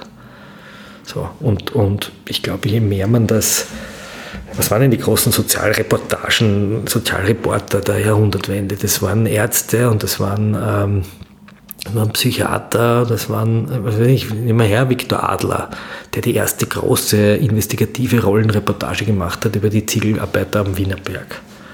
So, wie ist er dazu gekommen? Als armen Arzt hat er davon erfahren, wie am Wienerberg die Leute unter elenden Bedingungen schuften müssen und ausgebeutet werden. Und so dort hingegangen, hat das recherchiert und hat das aufgeschrieben in der Arbeiterzeitung. So, und gleichzeitig war er der Begründer der SPÖ. War das Journalismus, wenn man es heute liest, was viel zu aktivistisch geschrieben wird, keiner heute mehr so schreiben, aber es war ein ganz wichtiges Stück österreichischen Journalismus, seine Reportage über die Zielarbeiter. Und wenn ich unterrichte meine Studis in der Fachhochschule, dann kriegen die das am Tisch gelegt und, und wir staunen darüber, mit welcher Präzision Viktor Adler sogar die Kubatur der Schlafsäle der Arbeiter beschreibt. Und, und wie dort die Frauen auf Strohsäcken Kinder gebären und wie die sogenannte Blechwirtschaft funktioniert und, und wie teuer die Leute dort irgendwelche Gulaschsäfte kaufen müssen, weil sie woanders nicht einkaufen dürfen, weil sie sonst zurückgeprügelt werden. So, das hat alles aufgedeckt. Ist das Journalismus? Ist das Aktivismus? Ist das parteipolitisches Engagement? Wahrscheinlich alles davon. Ja. Das sind halt Reformbewegungen. Ja. Ich habe mich persönlich gegen Demos zu Bereichen entschieden, wo ich darüber berichte und schreibe, weil, also mich hat da der Georg Renner, Journalist bei der kleinen Zeitung, überzeugt mit dem Argument, dass Journalismus immer etwas Ausdifferenziertes hat, ein Abwägen, ein Für und Wider und kein klar dagegen oder und auf einer Demo marschiert man dann mit seinem Gesicht, das man in Zeiten von Social Media halt auch kennt und mit Journalismus verbindet, dann in einer Bewegung, wo meistens, also Demos sind selten sehr differenziert. Ja, ich, ich würde wieder, ich würde sagen, es kommt auf die Demo an. Mhm. Ja wenn ich in Belarus leben würde, in Minsk, äh, und die, dort würden die Journalisten verprügelt, dann kann ich doch keinem Journalisten den Vorwurf machen, dass er dort demonstriert für Pressefreiheit. Natürlich ist das zugespitzt, ja. aber gleichzeitig, wenn jetzt da die ähm, ich weiß nicht, wenn da eine Anti-Corona-Maßnahmen-Demo ist, ja, dann will ich den ZIP1 und ZIP2-Moderator und auch den Falter-Redakteur eigentlich nicht mitmarschieren sehen, weil ich mir denke, wie, wirst, wie wirst du über Corona berichten, wenn du dich öffentlich deklarierst in die eine oder andere Richtung? Ich würde ihn abziehen von dem Thema und würde sagen, das macht wer anderer. Ja, und ich will sozusagen der Journalist in der Aktivistenjacke ist mir einmal grundsätzlich misstrauisch. Ja. Nur das, was da passiert ist, das ist ja ein Sonderfall. Also die Bachler-Geschichte ist ja sozusagen ein Lebensereignis für mich gewesen, eine Lebenserfahrung, über die ich berichte. Und ich mache das in Form eines Buchs, wo ich ja die Leserschaft sozusagen an der Hand nehme und ihr alles offenlege, was ich mir denke.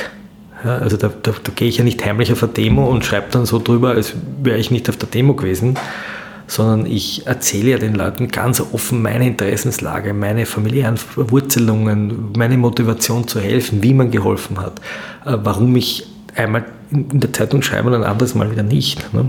Und, und das ist ja eine, eine, sozusagen etwas ganz anderes. Ich schließe das Kapitel Journalismus. Wir kommen nochmal zur Landwirtschaft zurück und bevor wir zum Schluss kommen und darüber reden, wie man denn ähm, aus dieser misslichen Lage, die du im Buch und jetzt auch schon im Podcast beschrieben hast, wegkommen, ähm, möchte ich noch kurz zu deinem Besuch bei dieser, ähm, bei diesem Schweinemastbetrieb kommen. Ja. Ähm, es war wieder so, ich glaube VGT heißt die NGO, ähm, die haben dir Bilder zugeschickt von, von einem Betrieb und du wolltest dir dann das vor Ort anschauen. Na, gar nicht zugeschickt. Zuerst einmal war das eine Presseaussendung vom VGT. Also ist, glaube ich, über deren Social Media Kanäle gelaufen. Der VGT ist eine, für die, die nicht kennen, eine Tierschutzorganisation, die vor 15 Jahren sehr in Misskredit kam im Zuge der, des, der Tierschützerprozesse, wo ich auch sehr intensiv mit denen gestritten habe, weil ich viele Methoden, die sie damals angewandt haben, eigentlich nicht in Ordnung gefunden habe. So ganz persönliche sozusagen das persönlich unter Druck setzen von Leuten, die irgendwie einen Pelzmantel verkaufen oder so. haben sehr gestritten, bin ja sehr angefeindet worden, aber gleichzeitig habe ich immer einen hohen Respekt gehabt vor der investigativen Arbeit des VGT, die immer sozusagen gerade noch im äh, strafrechtlich legalen Beweise beschafft haben. Und es gibt sozusagen auch durch die technischen, durch die technischen Revolutionen auf dem Sektor der Kameras und der, der, der Social Media heute die Möglichkeit für Tierschützer einfach Ställe, Tierställe ähm, monatelang zu überwachen, ohne dass es wer merkt. Ich habe das ein bisschen, ich weiß nicht, wie es der VGT macht, die haben darüber geschwiegen. Aber Kurze Zwischenbemerkung, ja, VGT ist der Verein gegen Tierfabriken. Ja, Martin Balluch ist der Chef, der hat einmal kurz für die Grünen kandidiert, ähm, war im Gefängnis, es gab es diesen riesen Tierschützerprozess, ist relativ lange her und der VGT hat sozusagen zum Thema Tierfabriken anzuprangern und war sehr maßgeblich auch beteiligt am, am Verbot von Käfigeiern. Ja, da war Vier Pfoten, das ist die eine NGO, die in diesem Buch vorkommt, und der VGT. Der VGT ist sozusagen ein bisschen die ein bisschen radikalere NGO oder ein bisschen kompromissloser und Vier Pfoten ist ein bisschen die, die Stiftung. Ja, ähm, haben verschiedene Methoden, aber im Grunde genommen die gleichen Ziele. Und ich habe diese, dieses Video gesehen von diesem Bauern oder Bilder, glaube ich, auf der VGT-Seite, wo man sieht, dass der eben den Schweinen den den Hoden abschneidet ohne Betäubung und habe mich dann äh, in Verbindung gesetzt mit dem VGT und die hatten einfach sehr langes Videomaterial und haben nie gesagt, wo sie es herhaben, ist mir auch wurscht. Und bin nur darauf gekommen, dass man eben anders als früher, wo man so eingebrochen ist und in der Nacht gefilmt hat, heute diese riesigen Tierfabriken einfach mit kleinen Wanzen versieht.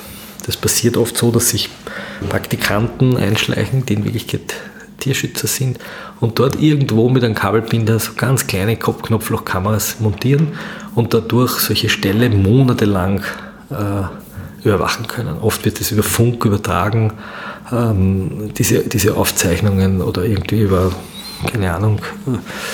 Und dadurch kann man natürlich diese Betriebe sehr, sehr gut beobachten und sieht die Szenen, wo die Tierbrutalität oder die Brutalität gegenüber den Tieren stattfindet. Und das hat mich wahnsinnig fasziniert, weil man dort auf einmal einen Betrieb gesehen hat von einem Bauern, der zwei Gesichter hatte, nämlich auf seiner Facebook-Seite ein Obstbauer war, der, ähm, ich mag jetzt die Frucht nicht nennen, weil dann kann man ihn finden, aber eine sozusagen eine sehr trendige Frucht äh, angebaut hat mit einem gewissen Investitionsbedarf und äh, als Edelmarke und gleichzeitig aber im Hinterhof diesen, diesen, diesen Schweinebetrieb hatte. Und ich habe den angerufen, den relativ schnell gefunden und der VGT hat ein bisschen mitgeholfen und habe den angerufen und gesagt, ich würde, gern, würde mit ihm gerne reden. Und, und der kannte die Bachler-Geschichte, die hat er mitverfolgt und war irgendwie bereit, sich zu treffen. Unter dem, zuerst wollte er sogar mit Gesicht und Stimme und Name, dann habe ich eigentlich vorgeschlagen, dass wir ihn anonymisieren, weil ich Angst hatte, dass er vielleicht von irgendwelchen ganz radikalen Tieraktivisten attackiert wird. Und dann habe ich gesagt, ja, er zeigt mir das jetzt. Er zeigt nochmal, wie so ein Massenbetrieb ist und er hat das eigentlich hat nichts zu verstecken. Da war ein Tierarzt dabei, der spezialisiert ist auf Massentierhaltung und die haben mich dann da hineingelassen und das war eigentlich eine sehr, sehr bizarre Erfahrung weil ich noch nie in sowas drin war. Es hat einmal damit begonnen, dass vor diesem Schweinestall eine riesige Kadavertonne gelegen ist, die übergequollen ist mit Toten. Weil dort pro Jahr Hunderte, wenn nicht Tausende Ferkel sterben, die erdrückt werden. Die Sauen werden so gezüchtet, dass sie viel zu viel Ferkeln kriegen und zu wenig Zitzen haben. Dadurch sterben welche und die werden halt einfach erschlagen und in die Tonne geworfen. Jetzt muss man fairerweise dazu sagen, auch beim Bachler sterben Ferkeln, die erdrückt werden oder nicht überleben. Das ist Teil der Schweinefleischproduktion. Aber dort hat sozusagen eine ganz besondere Grausamkeit eigentlich gehabt. Ähm, das zweite Interessante war, diese Normalität, die diese Fleischproduktion auf einmal hatte. Also am Anfang geht man dorthin, dann muss man sich so einen Astronautenanzug anziehen, so einen Schutzanzug und eine Maske und man schaut aus so wie diese Corona-Tester früher, die kommen sind und die Tests gemacht haben. Und es stinkt wahnsinnig und man muss sich so, so anziehen und hundertmal waschen, damit die Schweine keine Keime kriegen. Also es dient auch dem Schutz der Schweine, weil die überhaupt nicht resistent sind. Und dann geht man da durch und das Ganze erinnert eigentlich an so eine, an ein Gefängnis, so wie das der Michel Foucault beschreiben würde, so eine, eine, eine, eine so ein Panoptikum. Also der, der Schweinebauer oder der Schweinefleischproduzent ist sozusagen der Aufseher und dann geht man so einen ganz langen Gang und links und rechts sind überall Kojen, wo hinter Glasscheiben diese Schweine leben auf Beton. Es ist dauernd hört man plätschern. Also das Geräusch da drinnen ist gar nicht grunzen oder, oder schreien, sondern plätschern, weil die dauernd pissen. Also ich sage für Saufen, weil es da heiß ist drinnen und gefüttert werden sie über so eine Maschine, wo dann das Getreide, das irgendwo entweder aus Brasilien kommt oder äh, an, den, an den Maisfeldern rundherum angebaut wird mit maximaler Bodenverdichtung und großem Einsatz von, von Pestiziden und Düngern. Und das Ganze ist eigentlich nur ein Kreislauf, wo halt Schweine geboren werden, erdrückt werden, hochgemästet werden und nach ein paar Monaten wieder verkauft werden, um weiter gemästet zu werden und geschlachtet zu werden. Und das Schwein sieht nie Natur, das baut nie ein Nest, das wühlt nie im Dreck, das sieht nie eine Sonne. Ähm, Bachler hat dann erzählt, dass es in Dänemark Schweinefarmen gibt mit 10, 20, 30.000 Schweinen. Und die müssen jetzt äh, ein bisschen an die Sonne gehen, äh, aufgrund von Vorschriften, und werden dort dann von, äh, von belarussischen äh, Hilfsarbeiter mit Sonnencreme eingeschmiert. Das ist ein ganz apokalyptisches Bild eigentlich, dass jetzt äh, ausgebeutete Arbeiter aus Belarus in Dänemark Sonnencreme irgendwelchen überzüchteten Schweinerassen ins Gesicht schmieren, weil die sonst Sonnenbrand kriegen, weil die nie in der Sonne sind. Also eine komplette Pervertierung. Und dieses Fleisch wird dann billigst verkauft. Äh, die, die Angebote gehen mittlerweile so, dass ein Kilo Fleisch im Supermarkt Schnitzelfleisch 4, 5 Euro kostet. Das heißt, ein Schnitzel hat ungefähr 200 Gramm. Wir sind bei einem Schnitzel bei einem Euro. Also das ist der Preis eines Kornspitz. So viel kostet ein, ein Schnitzel. Das ist einfach nichts mehr wert. Es darf auch nichts mehr kosten. Und große Mitverschulden an, dieser, an diesem Zustand haben die Supermärkte, die Fleisch als Lockmittel einsetzen. Das wäre das Erste, was man verbieten müsste, Fleisch als Lockmittel zu verwenden, um Leute in den Supermarkt zu kriegen. Und ich glaube mittlerweile nach diesem Buch, dass nicht der Konsument äh, hier die tragende Rolle spielt und sein Verhalten ändert, sondern der Staat muss das verbieten. Das klingt jetzt sehr brutal und utopisch und jetzt werden alle Bauernexperten sagen, dass das nicht geht in einer verflochtenen Weltwirtschaft. Aber es ist bei den Legehennen auch passiert. Und man hat bei den Eiern innerhalb von wenigen Jahren in der Bevölkerung einen Kulturwandel erzwungen und bezeichnet, schreibt auf die Backeln drauf, Legebatterie und den Leuten graust und sie sind bereit für sechs Eier heute 3,50 Euro, 4 Euro zu zahlen und das ist ein Vielfaches dessen, was man früher bezahlt hat. Und dahin muss die Reise gehen. Und was verbieten die Vollspaltenböden oder? Die Vollspaltenböden gehören natürlich verboten. Ja, von mir aus mit einer Übergangsfrist, aber jeder, der den Vollspaltenboden umbaut, kriegt eine Förderung und also diese Art von Tierhaltung, man wird durch diese, ich habe dann zu diesen Bauern, den ich da besucht habe, gesagt, das Beste wäre wahrscheinlich, er würde einfach eine Führung machen und Schulklassen durch den leeren Schweinestall führen und ihnen zeigen, mit welcher unglaublichen industrialisierten Grausamkeit Tiere gehalten wurden. Ja, so eine kleine, so eine kleine Geisterbahn errichten. Das klingt jetzt alles sehr überheblich und wahrscheinlich werden jetzt viele Schweinebauern sagen, dieser Bobo wird schon wieder arrogant, weil er sieht das Leben nicht und ich verstehe das und ich verstehe, dass die Leute nicht von einem Tag auf den anderen raus können. Ich habe dann dem Bauern, diesem Schweinebauern eigentlich zwei Fragen gestellt. Ich habe mich gefragt, wollen Sie das eigentlich machen, was Sie machen? Taugt Ihnen das? Macht Ihnen das Spaß? Und er hat gesagt, nein, aber er muss Schulden abzahlen, der Betrieb muss sich rentieren. Und dann habe ich gesagt, was brauchen Sie, um aus diesem Betrieb rauszukommen? Und wie kann man dieses Geld aufstellen? So. Und dann habe ich gesagt, diese Frage hat er sich eigentlich noch nie gestellt. Und ich finde, die sollte man sich stellen. Ich sehe das wie du, dass man da als einzelner Konsument, als Konsumentin schnell überfordert ist. Ich war zum Beispiel vorher im Café Korb und wusste, ich habe gestern Nacht ein Buch gelesen, wusste, jetzt komme ich zu dir ähm, habe zwei Eier im Glas und ein Schnittlauchbrot hm. bestellt und habe gefragt, wo kommen die Eier her und die Butter, nur aus Interesse. Der Kellner hat mich komisch angeschaut, hat gesagt, weiß ich nicht und ob, hat gefragt, ob ich ein Händler bin. Also ob ich ihm Eier und Butter verkaufen möchte.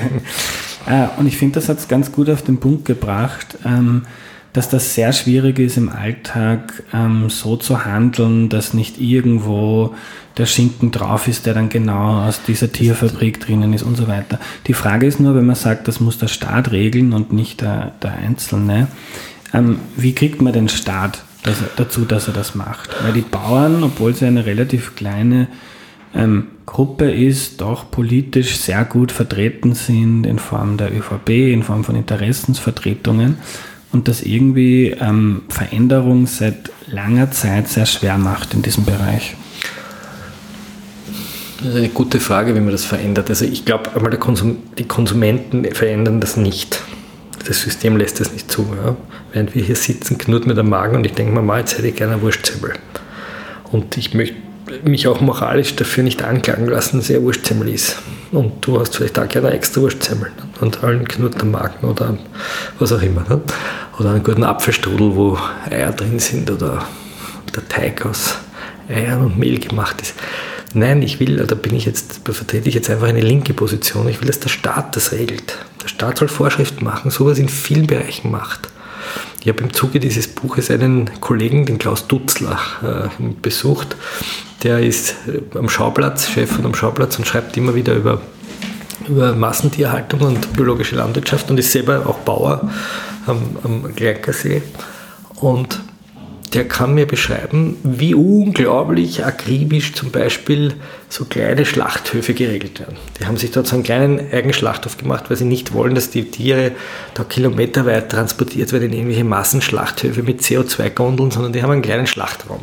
Und der beschreibt, der kann stundenlang darüber erzählen, mit welchen bürokratischen Schikanen der Staat fünf selbstständigen und mündigen Bauern vorschreibt, wie genau der Lüftungsschlitz zu sein hat und wie groß das Licht sein muss und was für eine Beleuchtung. Und das gleiche erwarte ich mir, die gleiche Akribie erwarte ich mir für die Tierhaltung. Ähm, ich will den Staat hier als Ordnungsmacht haben und zwar auf europäischer Ebene. Das wäre sozusagen die politische Forderung. Und die Bauern haben das Problem, dass heute jeder, der sich sozusagen, der Fleisch produziert, als Bauer bezeichnen darf. Und nur weil jemand Bauer ist, das sagt unser Tierkolumnist Peter Iwanewitsch sehr schön, nur weil jemand Bauer ist, heißt das noch lange nicht, dass er im Einklang mit der Natur lebt. Und heißt noch lange nicht, dass er versteht, wie Tiere zu halten sind. Und ich glaube, da muss man hin. Und der Bachler ist ein Bauer, der das versteht und der sich diese Fragen stellt. In der Aufzucht der Tiere, beim Schlachten der Tiere, im Füttern der Tiere, in der Art und Weise, wie er mit diesen Tieren umgeht. Und sehr viele Bauern können das nicht, aber nicht, weil sie böse Menschen sind, sondern weil sie in den letzten 50 Jahren in ein System gezwungen wurden, das unter Ausschluss der Öffentlichkeit gewachsen ist. Ich beschreibe in dem Buch, mein Vater im Bauernhof in Ratzersdorf im Jahre 1953, wie er zehn Jahre oder elf Jahre alt ist. 1953 ist von meiner Geburt so weit entfernt wie 9-11 zu unserem heutigen Tag. 20 Jahre, sage ich überhaupt nicht lang. Also 20 Jahre von meiner Geburt, ich bin jetzt 48 Jahre alt, also noch kein alter weißer Mann, sondern noch ein junger Mann. 20 Jahre von meiner junger Geburt, weißer junger weißer Mann, 20 Jahre von meiner Geburt wurde Landwirtschaft in Österreich noch so betrieben wie im 18. Jahrhundert. Die Kartoffeln sind händisch eingesetzt worden und händisch geerntet worden. Auf den Feldern in Niederösterreich bei St. Pölten sind die Bauern, meine Großeltern, mit Tieren gefahren. Ein Bauer aus dem Jahr 1710, der im Jahr 1953 nach Ratzersdorf gekommen wäre, hätte im Wesentlichen die bäuerliche Gesellschaft verstanden und hätte gewusst, wie ein Dorf was ein Dorf ist. Und nur zehn Jahre später, oder nicht einmal zehn Jahre später, hätte die Person, der Bauer aus dem Jahr 1703, nichts mehr verstanden in diesem Dorf. Er wäre von einem Auto überrollt worden, er hätte eine Asphaltstraße gesehen, er hätte den Fernseher gesehen, er hätte gemerkt, dass Leute mit diesem Auto, das benzinbetrieben ist, irgendwo in eine andere Stadt fahren, um sich einen Kofferraum mit Lebensmitteln vollzufüllen. Er hätte nicht mehr verstanden, dass diese 125 Häuser, die dieses Dorf, diese bäuerliche Gesellschaft gebildet haben, in Wirklichkeit nicht mehr voneinander leben und miteinander, sondern ganz woanders hinfahren zu arbeiten, ganz woanders hinfahren einzukaufen, schauen, dass sie das billigste Angebot aus dem Supermarkt bekommen und er hätte miterlebt, wie in wenigen Jahren dieses bäuerliche Dorf stirbt. Und das meine ich jetzt nicht wehleidig und das meine ich auch nicht irgendwie romantisierend, sondern das stellen wir mal fest, wie schnell das dieser Umschwung passiert ist. Und dieser bäuerliche Phantomschmerz, behaupte ich, schlummert da in vielen Leuten, die da mitgeholfen haben, die mitgespendet haben, weil sie diese Welt noch irgendwo erahnen. Meine Kinder werden diese Welt überhaupt nicht mehr ahnen. Die haben keine Ahnung mehr davon. Aber interessanterweise diskutieren wir heute wieder über Gemeinwohlökonomie, über Nahversorgung, über kurze Lieferketten, über darüber, dass man aus der Region kauft. Also all das, was man sozusagen noch 20 Jahre vor meiner Geburt äh, hatte, wird auf einmal wiederentdeckt. Und ich, mein Plädoyer ist nur, dass man das nicht romantisiert, dass man aber auch nicht, so wie es leider viele Linke auch getan haben, das Dorf sozusagen nur als einen Ort der Grausamkeit und der Brutalität und zum Glück gibt es das alles nicht mehr sieht. Lass mich kurz eine These aufstellen zu dieser Frage, ähm, wie bringt man da Veränderung hinein in diesen Bereich? Und ich sage das als jemand, der selbst vor einer Woche ein Billigschnitzel gegessen hat, wo ich nicht weiß, wo das herkommt, aber wahrscheinlich nicht von Christian Bachler, sondern eher von der Tierfabrik. Ähm, warum ich glaube, dass es nicht wurscht ist, ob, ähm, wo du deine Wurstsemmel kaufst. Ähm, es gibt ja in der Psychologie das bekannte Phänomen der kognitiven Dissonanz. Ähm, kein Mensch ähm, ist happy darüber, dass Tiere schlecht leben. Aber es schmeckt gut, es ist auch billig, ja. Äh, wenn ich was esse und damit eigentlich Leid anrichte indirekt, dann ähm, halte ich diesen Widerspruch, diese Dissonanz nicht aus. Der Mensch legt sich irgendwelche Muster zurecht. War schon immer so, mein Gott, das ist ein Nutztier, du beschreibst das auch im Buch schön, wie anonym diese Tiere ähm, ähm, behandelt werden in den Betrieben.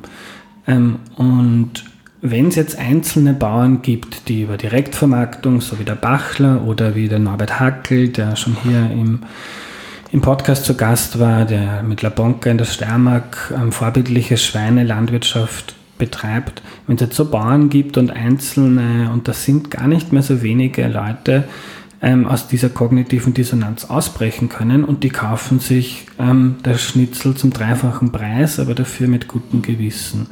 Ähm, wenn man den Leuten erlaubt, dass sie daraus ausbrechen, Alternativen geschaffen werden und oft fun funktioniert wirtschaftliche Veränderung so, dass jetzt zum Beispiel die Supermarktketten sehen, ui, da tut sich was, da müssen wir auch was machen, die Politik vielleicht, okay, da gibt es was. Also über ich kann mir sonst ganz schwer vorstellen, vorstellen wie in diesem, in diesem Land, ähm, außer der ÖVP ist vielleicht mal nicht in der Regierung, aber ich würde fast vermuten, dass sich auch eine SPÖ oder Grünen Regierung da nicht über die radikalen Schritte drüber traut. Ich kann mir schwer vorstellen, wie ohne diesen, diese ersten Schritte, die vielleicht mühsam sind, und da geht es dann gar nicht darum, dass jede Wurstsemmel, ähm, wo die herkommt, ähm, aber dass man so einen Impuls setzen könnte. Ich weiß nicht, wie der Impuls entstehen kann. Ja? Er kann wahrscheinlich nur entstehen, indem die Bauern, die diese Probleme benennen, lauter werden und auch von den Medien lauter verstärkt werden. Also die Stimme, die diese Leute haben, werden verstärkt. Nicht wir geben denen eine Stimme, sondern wir verstärken die Stimme. Und wenn Bachler sagt, Social Media ist der Traktor des 21. Jahrhunderts, dann meint er damit ja nicht nur, dass er seine Produkte verkaufen kann und dass er seine Gäste über Airbnb herlockt und dass auf einmal Chinesen zu ihm kommen, weil sie das sehen, sondern auch, dass er wirkmächtig wird, auf einmal eine Stimme hat und seine Botschaften rausbringt. Und ich glaube, dass das sozusagen ein Momentum ist für Bauern, Social Media. Schauen wir uns andere Bauern an. Was ist mit den Weinbauern passiert in den 80er Jahren? Die Weinbauern haben in den 80er Jahren irgendwie Frostschutzmittel in ihre Tanks geschüttet, um die Weine süßer zu machen und sind wegen Betrug jahrelang ins Gefängnis gegangen im Burgenland. Und der Weinskandal hat einen totalen Wandel in der Weinbaukultur bewirkt. Und die Weinbauern zählen heute zu den reichsten Bauern. Die bauen sich Designerhäuser irgendwo in der Wachau und fahren mit äh, da in Schlitten, sind anders gekleidet und leben, also wenn man einen Weinbauer heute und vor 40 Jahren anschaut, in einer sehr wohlhabenden Welt. Warum?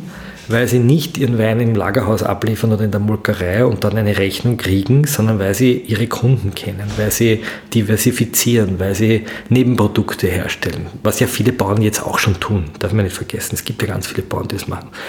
Der Bachler sagt, wenn er eine Margalitza-Sau schlachtet, macht er einen Umsatz von 4.000, 5.000 Euro. Nose to Tail. Das heißt, er verarbeitet dieses ganze Tier in Lardo und Pinseln und was weiß ich, was er da alles draus macht. Während ein so ein Ferkel, äh, so, ein, so ein Massenferkel vielleicht 100 Euro bringt. Ganz wenig, ja, lächerlich wenig. So. das müssten sich die Bauern mal gegenseitig viel stärker erzählen, vielleicht aufhören, ihre Bauernzeitungen zu lesen, die sozusagen ÖVP-Propaganda bringen und jede Woche nur den Sebastian Kurz am Titelblatt haben, sondern sie müssten eigentlich Plattformen kriegen und die entstehen ja auch langsam. Da gibt es den Podcast Power to the People und und und und viele, viele Bauer to the People. Bauer, Bauer, der, nicht, nicht mhm. Power, sondern Bauer to the People. Also es gibt ja viele Versuche sozusagen, dass die Bauern ins Gespräch kommen, die gleichzeitig aber auch unterwandert werden von Podcasts und Medien, die so tun, als würden die Bauern mit den Leuten reden, die aber in Wirklichkeit dann von der Agrarmarkt Austria finanziert werden oder von fleischverarbeiteten Betrieben. Da muss man sehr aufpassen. Also es gibt, da tut sich sehr viel gerade, wo dann irgendwie die Massentierhaltungsbauern in total süßen Reportagen erklären, wie toll es ihren Schweineln da geht nicht? und, und also auch so ein Greenwash stattfindet. Aber es führt nicht darüber hinweg, dass es eine andere Generation von Landwirtschaftspolitikern geben muss und Politikerinnen. Und, und dass es hier sozusagen einen, wirklich einen, einen, einen Bruch braucht, so ähnlich wie es ihn in der in der, in der Verkehrspolitik äh, braucht, ja, so ähnlich wie, wie es ihn braucht in der, in der, ähm, in, in, in, in der Industriepolitik, wird es auch in der, in der Landwirtschaftspolitik eine Agrarwende geben müssen und eine Tierwohldebatte, der sich diese Leute nicht entziehen können. Und der Schweinekonsum stagniert und es kommt die nächste Generation von jungen Leuten heran, denen zunehmend vor Schweinefleisch ekelt, ja, wenn es so produziert wird. Wir sind anders aufgewachsen. Ja. Und ich glaube, man muss rauskommen aus der moralischen Debatte hin in eine Gemeinwohldebatte, hätte ich jetzt fast gesagt, aber in eine Debatte, die, die sagt, was, wie wollen wir eigentlich Viecher behandeln? Nicht, du bist böse, weil du eine Wurstsemmel isst und du wirst jetzt geschämt, weil du äh, mit dem Ferker eine Runde fährst oder du wirst also gedisst, weil du ein billiges, weiß nicht, eine billige Milch kaufst, sondern was sind die staatlichen Rahmenbedingungen und wie kann ich eben, um nochmal auf diesen Bauern zurückzukommen, was braucht der, um seinen Betrieb zu ändern? das muss das Ziel sein. Wie schnell kann ich dem helfen? Wo gibt es die finanziellen Anreize, das zu ändern? Und dann braucht es auch Verbote. Ich bin da ganz auf der Seite. Man muss gewisse Dinge verbieten. Wenn wir hier vor zehn Jahren gesessen wären in dieser Redaktion, hätten alle geraucht. Wie ich beim Falter angefangen habe im Jahr 98, hat praktisch jeder hier und jede hier geraucht. Und es ist in Sitzungen geraucht worden und da unten im Café geraucht worden und man hat in Interviews geraucht und neulich eine Doku gesehen, die mit Falter gedreht wurde im Jahr 2000. Alle haben dauernd geraucht. Wenn heute hier jemand rauchen würde, würde man ihn schief anschauen. So. Also es hat ein Kulturwandel stattgefunden. Warum? Weil der Staat das Rauchen verboten hat. Punkt. Nicht, weil wir einsichtig wurden, sondern weil er gesagt hat, hier wird einfach nicht mehr geraucht aus. Und so ähnlich muss es sein. Hier gibt es keine Vollspaltenböden mehr aus. Und das schreiben wir auch drauf aufs Fleisch. Und wenn ich ins Bilderregal greife, dann steht drauf Vollspaltenboden Schweinefleisch aus Polen oder es steht drauf Strohschwein aus Niederösterreich. Und dann möchte ich sehen, wie der Konsument entscheidet, wenn ich diese Pflichten habe. Danke für deine Zeit, Florian. Danke.